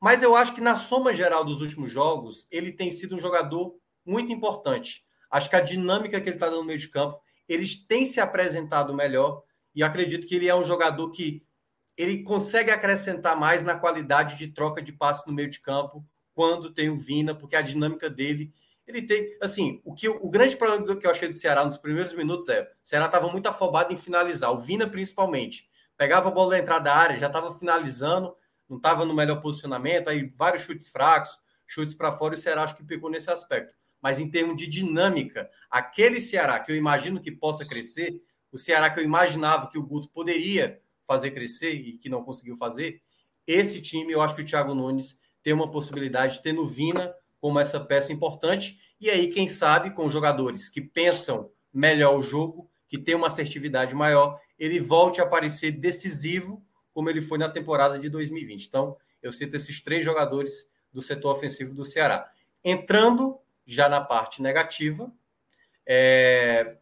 cara, vou colocar em terceiro muito por conta do primeiro tempo, né? A primeira falha do Igor é é um lance simples, cara, sabe?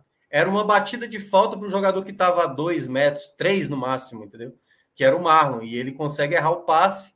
Esse passe custa exatamente o primeiro gol do Red Bull Bragantino, que em três toques faz o primeiro gol. E aí, ali acabou com qualquer possibilidade do Ceará jogar tranquilo na partida. O Ceará teve que jogar muito mais nervoso até o final da partida por conta desse erro. E, claro, vou colocar na segunda colocação o, o Richard, né? Também pela falha dele. Era uma jogada que ele não havia necessidade de se precipitar em tentar cortar aquela bola, e aí na jogada, essa precipitação, quando ele tenta recuperar, não dá horrível, tempo de. Horrível. Embora, embora, embora tenha tido relato de uma boa atuação em São Paulo, é o segundo jogo seguinte que eu acho que ele falha. É, Essa falha foi maior, mas eu acho que ele falhou, que o gol no Morumbi ele falhou. É, é, é porque na outra ele deu um rebote ali e tudo mais.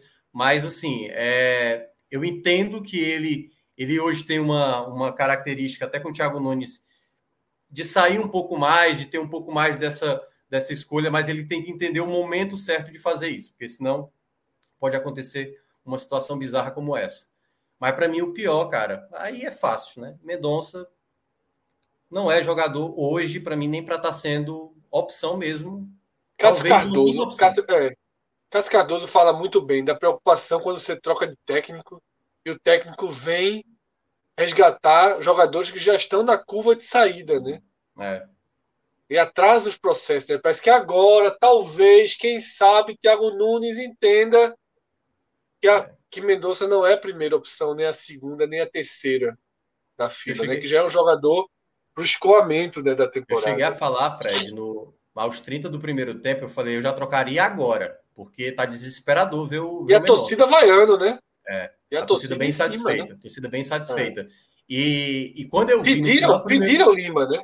É, pediram é, quando Lima. eu vi no final do primeiro tempo o Lima aquecendo, aí eu falei: só, só não me vem agora sacar o jogador errado. Porque tá claro quem é o jogador que não tá oferecendo. E aí, quando o Thiago Nunes fez isso, eu falei: então a partir de agora ele pode começar a enxergar aquele time que o torcedor quer ver. Lima, juntamente com Eric, com Vina, Kleber no ataque, mas podendo ser o Gabriel Santos daqui a um tempo, e aquele time, né, com, com o Marlon hoje mais estabelecido, com o Sobral. Então, acho que vamos ver. Na quarta-feira é uma boa resposta para saber se o Thiago Nunes encontrará o time ideal. Minhoca, eu gostei muito dessa observação que o Fred trouxe, tu acabou comentando sobre a torcida pedir. Veja só, os treinadores, eles estavam numa posição confortável há um ano e meio. É um ano e meio sem ninguém na arquibancada. Você deve estar, estar, pode estar fazendo a maior maluquice em campo, tirando um outro apartamento, assim, de alguns estádios, mas de forma geral é um silêncio e a cobrança é só depois, virtual, se o cara tiver rede social ou de análise de, de, de resenhas e tal. E com essa volta, volta a ter um papel importante, é. porque as pessoas observam também. E a coisa muito clássica, de vez em quando. É aquela figura onde todo mundo está vendo uma coisa e o cara está sendo assim onisciente, só ele está vendo algo diferente assim. E, e, e, essa volta do público meio que deu um, um, um se ligue nos, nos, treinadores. Os cara, eles é. passaram um ano e meio sem ouvir um pio de cobrança, porque tem todo tipo de cobrança. Tem a vai para o adversário, tem o apoio, a própria vai para o seu time, depende do resultado. Sim. Mas eu estou falando especificamente dos treinadores, eles podem ser apoiados, obviamente, também, mas podem ser cobrados.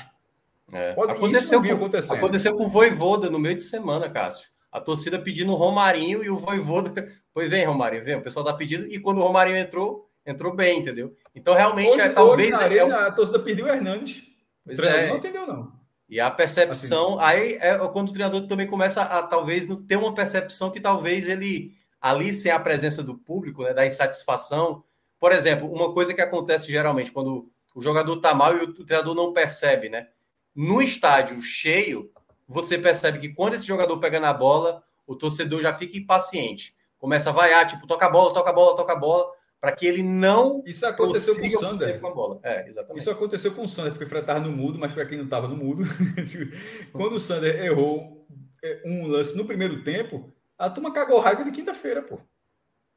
E é natural, é futebol. Lance, próprio, né? O Tritão já está acostumado. Tipo, fosse, fosse normal, seguir o jogo, mas ali. Cássio, eu vejo no mudo, eu vejo no mudo, mas eu leio o Clube 45. Então eu percebo os movimentos, digamos assim. E às vezes dou uma lidinha no Twitter né, durante o jogo. No Clube 45 Mas isso, quase por exemplo, tu, tu, tu, sabia disso? Não, eu vi o povo chiando com o Sander, né? Eu vi o povo dizendo não dá mais, teve até um debate, vai acabar indo pro Bahia. Porque o debate era o seguinte: Sander erra, erra, erra, erra, e quando ah, sai do esporte ainda fica na Série A. Eu acho que fica mesmo. Mas Dessa forma, a gente fecha né, a análise dos dois jogos. Né? A gente fez a análise geral da sobrevivência, da luta, da luta pela sobrevivência, do empate do esporte e do empate do Ceará. Esporte 0 a 0 com o Santos, Ceará 2 a 2 com o Red Bull Bragantino. É, agora a gente vai passando né, para fechar esse programa pelas outras divisões. Na verdade, a Série B a gente vai trazer no Raiz da segunda-feira, disputa intensa, insana. Ah, deu consegui pelas rodas vagas. conversar aqui, consegui publicar, Sim. porque eu passo o dia todo fora. Amanhã, né? amanhã, amanhã a gente vai ter uma artezinha, né? Amanhã na Série B. Isso, amanhã a gente trabalha, a gente trabalha é. forte para a Série B amanhã. Na C, hoje, né? é, na C, situação do Botafogo crítica, mas tem um jogo chave no próximo sábado contra o Criciúma. Se ganhar, faz 5 a 5 o Criciúma e vai para os dois últimos jogos ver o que é que, que, é que define, né? Então, o Botafogo, eu diria que ele vai pro, pro para a última chance, né? No próximo sábado, sete da noite, em casa. Se ele ganha do Criciúma, ele está 100% no páreo. Qualquer outro resultado é, diminui muito a chance né, do único representante nordestino na segunda fase da Série C. Impressionante como foi fraco o desempenho do Nordeste na terceira divisão. É, teve os dois rebaixados, só teve um só teve um na segunda fase, e esse um na segunda fase é, não largou bem, né? Largou com dois empates e uma, uma derrota. Perdeu o Ituano, depois empatou com o Criciúma e Paysandu, tá? E na Série D, foi onde o final de semana teve a maior movimentação, mais definitiva, era o final de semana de decisão das quatro, das quatro vagas. O Nordeste tinha chance de três das quatro vagas, conseguiu as três? Não tinha como conseguir a quarta, afinal não estava envolvido na disputa. E aí ele repete o recorde de 2019, né? Em 2019, o, o, Nord... Isso, o Nordeste teve 17 clubes nas três primeiras divisões, tendo 4 na A, 3 na B e 10 na C. Em 2022 vai repetir os 17 clubes, ainda não sabemos a distribuição por série, mas tem uma diferença. Em 2022, os nove estados vão estar representados. Em, 2017, em 2019 não tinha o Piauí. Cássio, como é que foi esse final de semana? Olha, na, na quarta, na quarta divisão, é, serão 17, já falou aqui, né? Serão 17 times do Nordeste na, nas três principais divisões, as divisões onde você só participa via acesso no Campeonato Brasileiro. A quarta divisão é uma divisão que você participa via classificação pelos estados, então por isso que tem essa diferença. Se um dia inventar a quinta divisão, a gente passa a fazer o recorte com a quarta, né? Mas assim, é por isso que tem esse peso das três divisões. E essa foi a segunda vez o Nordeste conseguiu três acessos, né? Campinense no sábado, assistiu o jogo, foi para os pênaltis, dois empates 0x0, 0x0 lá em Natal e 0x0 em Campina Grande começou um toró muito forte. Na hora, é, chega aí bonito, assim, de lavar a alma. Assim, pode ser piegas, pode ser repetitivo, mas tem aquela questão da poesia no futebol também. Na hora que cai um toró miserável em Campina Grande, Mauro Iguatu fez o gol, fechou a série e o Campinense subiu depois de 10 anos. Como é que não lavou a alma no Campinense? Assim, é difícil você. Tem coisas que você pode tentar fugir do, do, do, do chavão e tal, mas de vez em quando não é para fugir. De vez em quando é o que aconteceu. Foi, foi, um, foi um acesso para lavar 10 anos que o Campinense deixa cair, porque Porque não é que o Campinense nunca esteve na terceira divisão, não. É, ele já jogou divisão acima. Ele caiu e lá permaneceu, chegou a não participar e tal. E finalmente conseguiu esse acesso. Lamentei muito pelo América de Natal, mas eh, nesse, a composição desse, desse chaveamento, porque eu queria que eram dois, dois clubes relevantes. Aí no domingo começou com. O primeiro, na verdade, o primeiro acesso de todos foi do Aparecidense, tá? Foi o único não nordestino que subiu antes do, do é, Campinense ainda, que eliminou o Uberlândia. Aí depois o Aparecidense de Goiás subiu, veio o Campinense, isso no sábado. Vem no domingo, o primeiro, a primeiro mata-mata foi.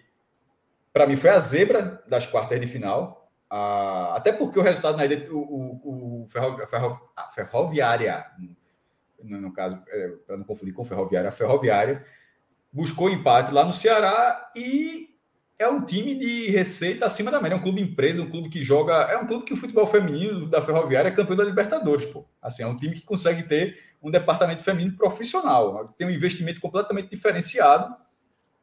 E para mim era muito favorito a vaga, assim, muito. Até porque a campanha do Atlético Cearense é uma campanha completamente maluca se você colocar desde a primeira fase lá, é. o time os quatro entregue... Cara, só só para explicar, os quatro nordestinos que estavam disputando acesso vieram do mesmo grupo, do mesmo. Não, três subiram e o único que não subiu é. perdeu no chaveamento foi a América Exatamente, Natal, é. chaveamento. Mas, mas, mas, como você falou, o Atlético teve momentos que estava tal qual o Central. Ele estava com campanha É isso que eu ia dizer, você até deu spoiler. Eu disse, ó, quem com a sorte miserável estava no grupo A3?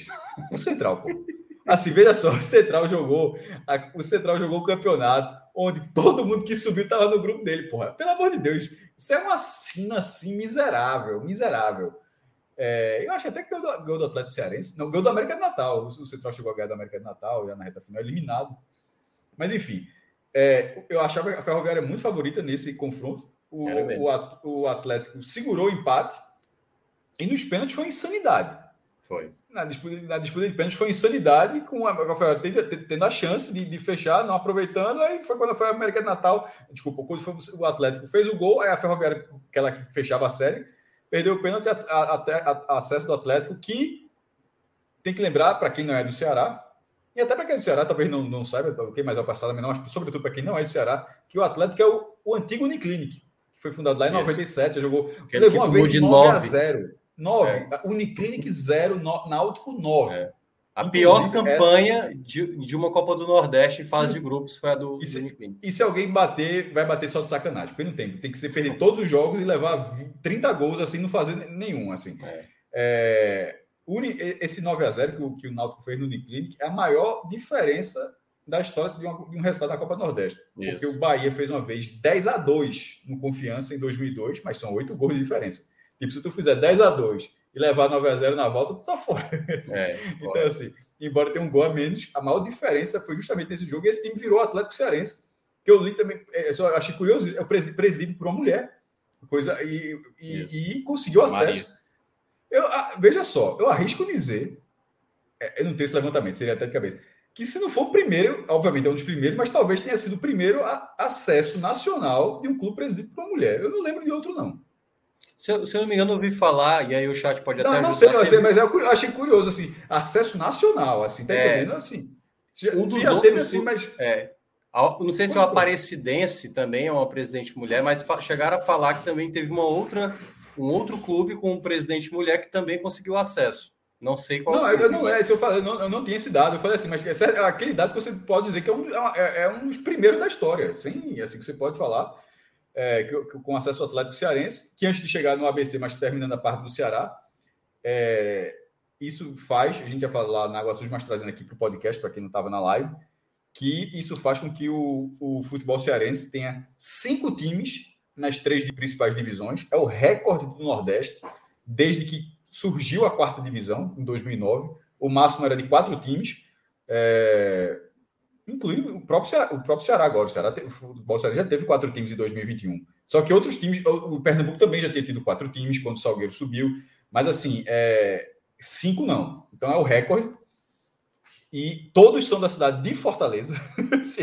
e é o recorde completamente maluco. Todos são da mesma cidade, da, que vai ter que, obviamente, ter todo um trabalho com o estádio, porque esses times não jogam no Castelão, mas o, mas o próprio PV, sendo o único estádio, já seria um problema, que seriam três times Isso. jogando campeonatos mais longos, como o campeonato da terceira divisão, além do campeonato cearense. Vai ter que ter um trabalho de gramado para não, não ter que usar outras situações para não acontecer o que vai acontecer com o Ferroviário agora, que vai ter que jogar em Natal por falta de campo. Então, assim, é algo que, que, que a cidade de Fortaleza precisa se preparar para um momento histórico que vai ser ter cinco, ter cinco times. Independentemente de tipo, Fortaleza está na primeira divisão, a única mudança que pode acontecer nesse momento é o Ceará jogar Ceará. a Série B. Então, assim, ou serão dois na A e três na C, ou um na A, um na B e três na C. Essa essas são as duas opções de, de, composição do futebol cearense, mas hoje o cenário é de dois na A e três na C. E isso e faz lembra... com que o Ceará bote mais um tijolinho no ranking. Com Libertadores pelo meio, que aí não conta para o ranking, né? É. E, e, só um detalhe a mais, Cássio, aquilo que eu falei também na live passada, com esse acesso garantido do Atlético Cearense, o Icasa volta a disputar a Série D depois Eu de ia entrar tempo. nesse ponto. Os três times, os três times teriam vaga na Série D, porque o Campinense foi o campeão paraibano desse ano, certo? O Atlético Cearense foi na, na semifinal, pegou a vaga, e o ABC foi vice-campeão potiguar. Os três times do Nordeste que subiram, eles já tinham as vagas para a Série D de 2022, caso eles não subissem. Então, isso que Minhoca falou do, do seu do Icasa, no caso do Campinense, a vaga foi herdada pelo São Paulo Cristal, que eu soube que o Cristal, que é com Y, é por causa do Cristal Palace, na Inglaterra. São Paulo Cristal.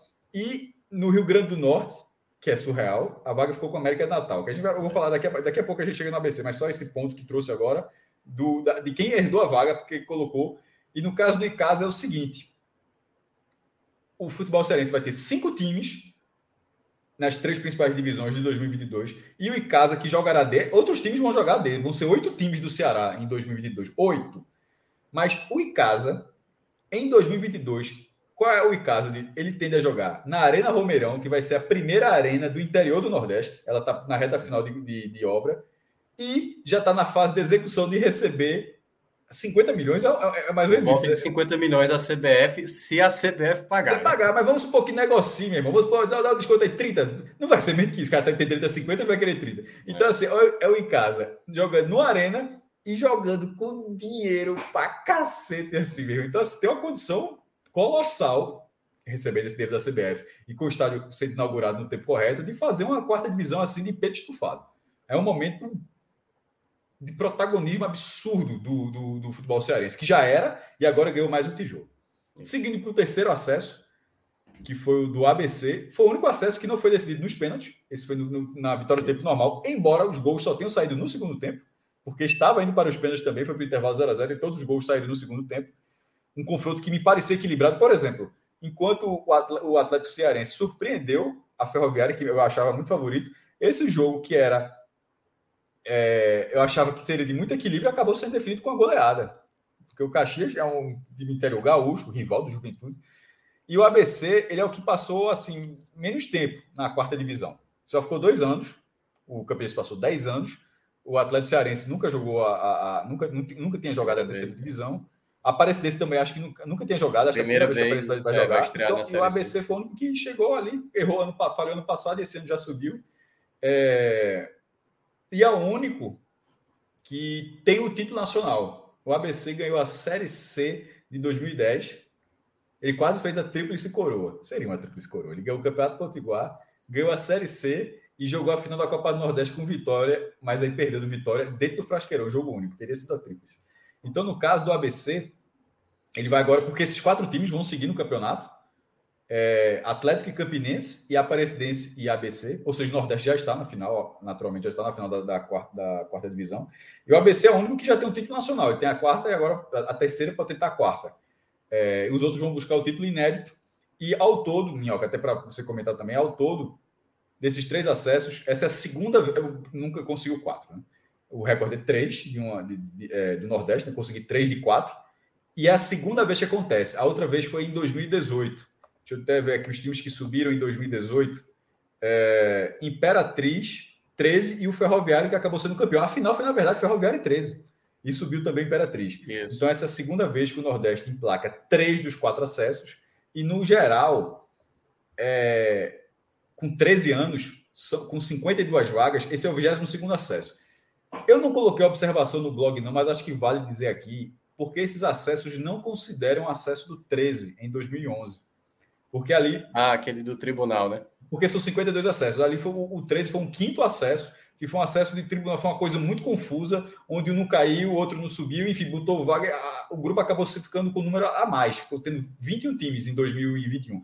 Então, desconsiderando aquele acesso, foi um acesso na outra situação, os acessos de G4 são 52 em 13 anos, com o Nordeste tendo 22. Isso corresponde a 42% do total. É, por região, são 22 do Nordeste, 13 do Sudeste, 9 da região Sul, 5 do Norte e 3 do Centro-Oeste. Ou seja, a Aparecidense fez algo raríssimo, né? É, agora foi o terceiro do Centro-Oeste. Por estado, e agora olha só esse dado: 7 de São Paulo, em segundo lugar, o Ceará. Com 3, né? O, com 4. Com 4, Guarani de Sobral, Ferroviário, campeão 2010, Floresta 2018 campeão. E o, e o Atlético. Tem dois títulos, inclusive, né, como você falou. O Rio Grande do Norte também tem quatro, porque teve o Alecrim que tirou o Central no jogo, eu lembro até hoje. O Central botou 10 mil pagantes na volta, meu Deus do céu. Não era o jogo do acesso, não. Era o, antes do jogo do acesso, só que o Central era muito melhor, mas perdeu. O Alecrim, o Globo, o ABC e quem foi o outro, meu Deus? Deixa eu colocar aqui do ah, RN. Um instante, eu ver aqui. Globo Baraunas, em 2012. É verdade. Tem que... Tá aí na lista. Aí, tá, tá até na tela. Barões de 2012. Enfim, Ceará e Rio Grande do Norte são dois dos estados com mais acessos. Pô. Isso é muito relevante, é muito interessante. E veja que dos, de, de, todos os acessos do Ceará, nenhum teve grandes clubes, porque Pernambuco, por exemplo, tem dois acessos, mas um é do Santa. Que não era nem para estar tá aí, mas está aí. Outra é de Salgueiro, né?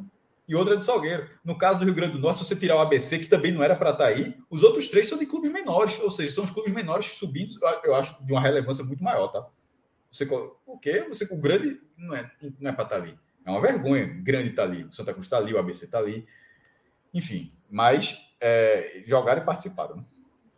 É, e só um ponto aí para fechar sobre essa questão da Série D, é, que a gente vai ter possivelmente na próxima temporada, Fred, um grupo mais Nordeste, né? Possibilidade de um grupo mais Nordeste. Então, possivelmente equipes ali de Minas Gerais, como foi é, a, o caso da Tombense, o caso do Volta Redonda do Rio de Janeiro, Caso tenha exatamente a disputar, vão jogar na parte de baixo, até porque a possibilidade é maior. Isso, caso. Tem nove times, pô. Se caiu Vitória e Confiança. É, Vitória e Confiança já fica nove, né? Com o Paysandu, né? Que aí é, tá nesse aí eu acho que fecha. Eu acho que, não, mas ele tem Paysandu e Manaus. Ficaria uma, é. ficaria, é, teria um, teria, uma, é. teria um, é. um sorteiozinho. É, Agora, certamente, acho que volta ali, redonda né? vai para outro lado. É, o Aparecidense é, é, é, goiano ali, e o goiano geralmente fica nessa de subir ou de descer, dependendo da quantidade. É, lembrando que o Manaus lidera o grupo, né? Então o Manaus tá, teria então, seria o, então seria o Paysandu. É, hoje cenário, é o Paysandu. Hoje seria o Paysandu. Tipo, hoje, do jeito que está, o Paysandu não está subindo, Vitória e Confiança estão caindo, já subindo, então seriam. Já tem sete garantidos, dois por ali, e o, e o décimo 99%, 90 de chance seria, acho que o Paysandu, Minhoca. Não sei se tu consegue ver outro time, não. Verdade, verdade, verdade. Acho que Fred foi assoar o nariz ali. É, deixa eu ver Lembrando aqui. que o próprio Botafogo pode subir, né? Tem sete, mas a gente desconsidera é, o Botafogo. Exato. O Botafogo pode subir. Estou numa crise alérgica aqui no final da live gigantesca. É, com... Por isso que eu estou ficando sem câmera e sem microfone, e aproveitando, inclusive, para terminar. Até porque amanhã a gente volta, né? Tem uma análise do brasileiro. Não, vamos só o pitaquinho da quarta divisão. Quem é o campeão aí? Qual a relevância do peso, do peso da relevância eu acho do peso ABC. campeão? Eu acho, ABC. acho que a ABC é o mais forte e é, e é para quem o é, título é, é menos relevante. Campanha. É o de melhor campanha. E é para quem o título é menos relevante. É. Tem um jogador muito bom, né? O Alisson, muito bom jogador que bastante experiente. E lá, tá cansado, cansadinho. Cansado, mas veja lá, mas lá, veja, lá tá resolvendo tudo. Lá, é, é, lá vamos trabalhar com ponto. Numa D, meu amigo, tá ajudando demais. Fred, é. veja só. É, é, o, a menor relevância é para o ABC, certamente. Até porque tem um título da C. Mas é, é, aquela mesma lógica que eu tenho no debate Ceará e Fortaleza. Certo? Se ele ganhar essa quarta divisão, na rivalidade local, o cara do América não pode falar nada, pô. Tem, a, a, Mas o cara do América tá, tá, tá, tá, nem, nem existe o cara do América. O cara do América tá diferente. Tá, não, o cara do América tá pensando no jogo do meio de semana, pré-Copa do Nordeste, meu amigo. Porque também se não passar, aí toma problema de novo. Então, assim, é bom lembrar, a gente vai ter nesse meio de semana as definições para a terceira fase. Vai ter Santa Cruz e Floresta, vai ter Ferroviária e Jacuipense. Também. É, então, assim, tem muita definição também da, da Copa do Nordeste nesse meio de semana aí. O Atlético Cearense, só para dar um exemplo, ele abdicou, colocou o time reserva, caiu para Jacuipense e aí é, conseguiu não, passar na Série D. Valeu a pena. A temporada do Atlético Cearense é, é, maluca demais, meu irmão. A campanha, eu, a campanha é. do Atlético Cearense é. Deixa eu, deixa eu, ver se eu consigo abrir aqui. Quero ver quanto é que foi o Atlético Cearense e Central. Deixa eu ver se eu acho aqui. Eu acho que a gente perdeu o Fred Souza, empatou com 13, aí ganhou o Calcaia, ganhou do ABC fora de casa, perdeu do América, perdeu do Campinense em casa, ganhou do Central, no Lacerdão, naturalmente. É, empatou com o Central. Empatou, com o Central, aqui. De casa. 0 a 0 O negócio é que ele estava muito mal. Na décima rodada, na décima rodada ele só tem três vitórias. Só que aí ele, ele conquistou 10 dos últimos 12 pontos. É. E, e, e, isso. isso você, ah, não, foi na hora certa, porque 10 dos últimos 12 pontos ele passou com, 20, com 21 e o Souza ficou com 16. Ou seja, essa reação fez com que ele, ele botou é. dois carros na frente do Souza da Paraíba. Que na, que na época era isso que tu falou de, de, reserva, o, o Souza passou pela mesma coisa. Souza e Campinense decidiram o Campeonato Paraibano no meio dessa chave. E, o, é. e deu o Campinense. Fred largou, né? É, Fred largou. A gente vai ter que encerrar aqui, né? Só para responder aqui o, Ad, o Adriano aqui, ó, ele ah, pergunta quantos cearenses podem pintar na fase de grupos da Copa do Nordeste? Apenas três, porque se Ferroviário e o Floresta avançarem, aí vai ter o duelo entre eles na terceira fase, e aí é valendo exatamente uma Não, vaga. Tem quatro, né, pô. Tem o Ferroviário ainda. Não, se o Ferroviário passar, ele vai enfrentar ou Santa sim, Cruz sim. ou Floresta. Ele podia então, ter mais se o Atlético Cearense tivesse passado. É, tá aí poderia ser, poderia ser até quatro, mas isso. o máximo que pode é três. É isso, Cássio. Você quer fechar ou eu fecho aqui? Vamos fechar duas horas e vinte aqui. Agradecer para a galera que participou de, desta live. Parabéns a Campinense, Atlético Cearense e ABC. e ABC. Eu acho que todo mundo fica, fica feliz com uma movimentação dessa. Até porque tem perdido dois times, né? Perdeu dois da C para D. Recupera e já bota com saldo. E para a turma da Série A é aperreio demais. É, ainda tem muita água para rolar. Amanhã a gente vai tem falar mais sobre isso. Não tem, eu, eu discordo dessa visão. Não acho que tem muita água para rolar, não, viu? Mas a gente conversa Não, mas tem água, não tem muita, mas tem. Não, foi você que falou muita água para rolar. Eu acho que tem muita. Eu, já, já, já tá a gotinha ali, não tá mais cachoeira, não. É isso, Galera, valeu, saudações aí. Boa semana para todo mundo. Um abraço. Valeu.